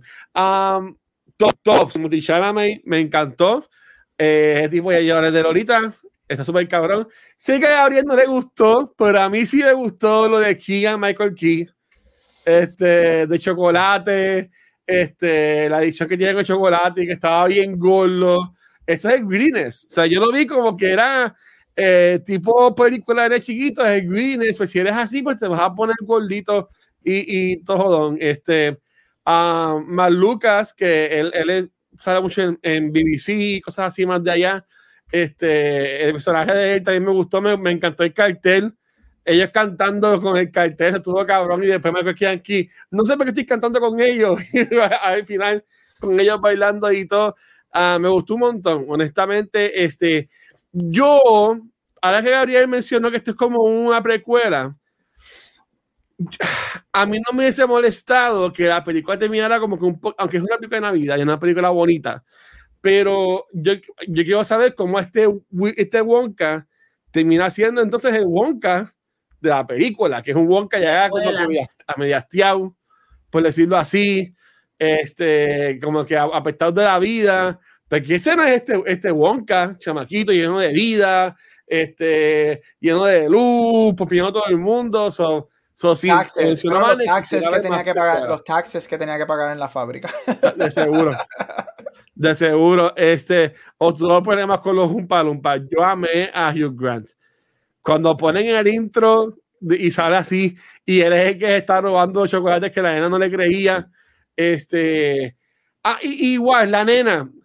O, o me daban menos o me daban más, pero la cantidad que había de nena no me gustó. Porque sí, es un personaje importante, pero no, no, no me dan tanto de personaje de ella como que para yo cogerle cariño. Siendo lo importante que es el personaje de ella en la historia. No, no sé si me, si me estoy dando a entender. Pero como que yo se quería ver más de ella. O es más de la mamá entonces. Y, y su casa de libros y todo ese revolú.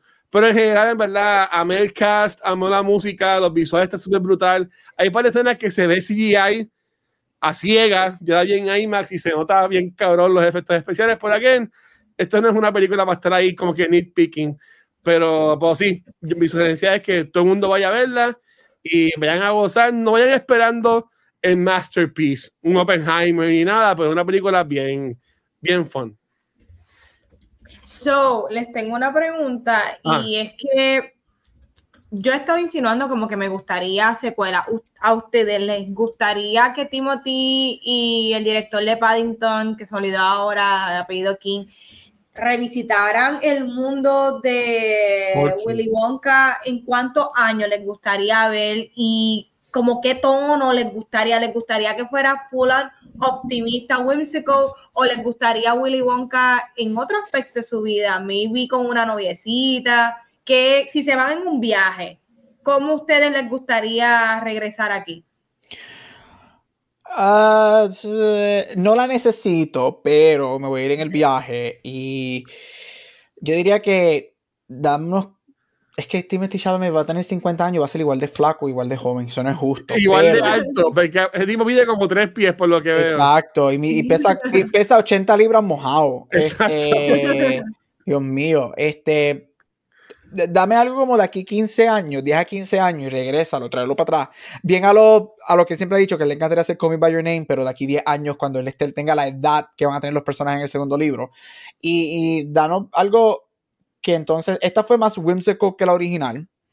La original sigue siendo un poquito más whimsical que el libro. Me gustaría ver algo que encuentre un buen balance. Y la de Johnny Depp, para mí, esa es muy dark. Sí, So, no, yo me o sea, gustaría un, un balance que nos den algo whimsical, pero Esto es básicamente en la, industria, en la, eh, en la industrialización. Algo steampunk. Dame algo steampunk. Algo bien, bien Uh. steampunk. Él lidiando con todo lo que está pasando alrededor de él. eh, fabric- eh, las fábricas creciendo. Todo esto de la industrialización. La era, esa era de la industrialización estaría bien cool. Si tú lo mantienes en este time period, dame algo steampunk y estaría súper cool. Y unas criaturas steampunk, porque sabemos que él, en la original del libro, él dice, I went to Oompa Loompa Land y la deforestación que estaba pasando en el mundo estaba destruyendo su hogar. So yo los traje a todos conmigo para que vivieran este safe. Algo eso, él explorando como que el Sí. mundo steampunk, es whimsical, so créate unas criaturas en, en un Loompa Land, algo, algo así, algo bien Journey to the Center of the Earth, pero es en un Land y como que bien steampunk. Sí, a mí me encantaría eso, que sea él que todos los Umpa Lumpa, algo así por el estilo, y que, y que todos los Umpa Lumpa sean Hugh Grant. Ah, claro, obligado. Eso estaría brutal. the way, ¿ustedes no han visto las entrevistas de Hugh Grant para esta película?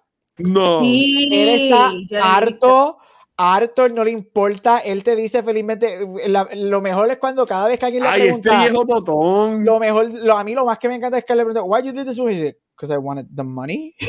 Así, Exacto. con Timothy Chalamet al lado, because I, I, I wanted the money. And, then I- Chalamet. And he's like, I made a few million dollars y fui por dos días a trabajar y me fui hizo- con mi familia.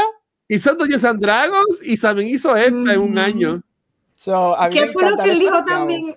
Él dijo también en una entrevista como que, que él está en su, como que, no sé si dijo flop era, pero dijo que está como que en la era que él hace lo que sea. Sí. Lo que Él no le está importa. en la era que él hace cualquier trabajo. Dame- ya él fue, ya él fue el, el romantic lead, ya él lo fue en los 80, los 90, whatever. Ahora él está disfrutándose la vida, se gana dos o tres Paycheck. millones por cada proyecto, hace el minimum amount of work, paquete, y ya vámonos que tarde. Mira que eh, eh, hace él, bien el condenado. Sí, él, recha- él rechazó ser Doctor Who. sí.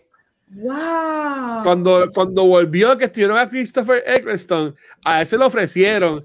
Y él, y él dijo que no. Y lo que sí vi fue una entrevista de él, los otros- que no fue así fue los otros días, pero él diciendo de que se arrepentía haber dicho que no, después de ver lo pegado que está este, ahora. Pero que nada, este, pues sí, a mí me gustaría ver eso. Este, ah, si no, me gust- eh, también aceptaría una serie de Max, por decirlo así, ¿verdad? Este, de el Cho- Chocolate Cartel. Ok. De par de episodios, pero más de ese mundo, porque es un mundo cool, ¿tú me Claro. entiendes? Ver más de ese mundo, Sí. este, ver más de la mamá o hasta de la mamá de, de Wonka también, porque ella es la que hace chocolate, mi vida también tenía algo de Correcto. magia, o algo así por el estilo. So, este, de dónde él saca el, el- el- el- la maleta esa con todas las cosas, si fue que la hizo, o sea, como que va a tener que buscar esos libros para leerlos o escucharlos, porque en verdad que estoy bien interesado ahora en, en ese revuelo. Yo, yo estoy de acuerdo, yo creo que yo me perdí en el sentido de que um, Willy Wonka siempre fue un mago, o esto es un aspecto que añadieron aquí. No, él, Eh, él- la parte ¿cómo se de llama? Magic. eh, hay- es que Para mí que acá le explican, porque es, es como que tiene sus revoluces, pero acá como que le explican que pues hace revoluces porque hace magia, por decirlo así. Ajá. Sí, es como que Aquí pero- explican, exacto. exacto, sí. Es un Slytherin. Bueno, no, lo, que, un- lo, que veí- lo que vimos en las películas anteriores, que los cuerpos de las personas tenían unas reacciones bien extrañas a su dulce, a su chocolate, Ah. aquí entonces incluyen que el aspecto de magia que tiene sus Yeah. creaciones. Sí. Este, so, estoy bien de acuerdo, me encantó el piloto de Gabriel que describió que sería Wonka descubriendo otros mundos, salvando a los un de verdad que sí. esa debería de ser la película, that's it.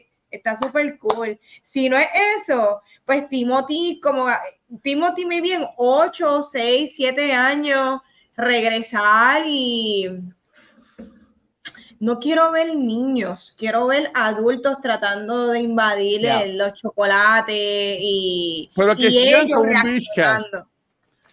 Que sigan con un British Sí. cast, porque entiendo que eso también le da un buen toque, como antes Yes. Harry Potter.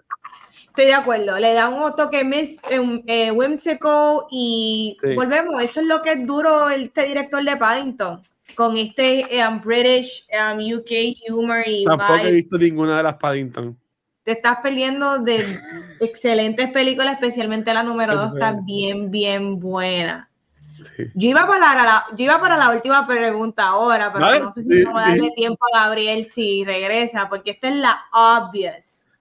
No, si quieres, si quieres por ahora, pues tíralo.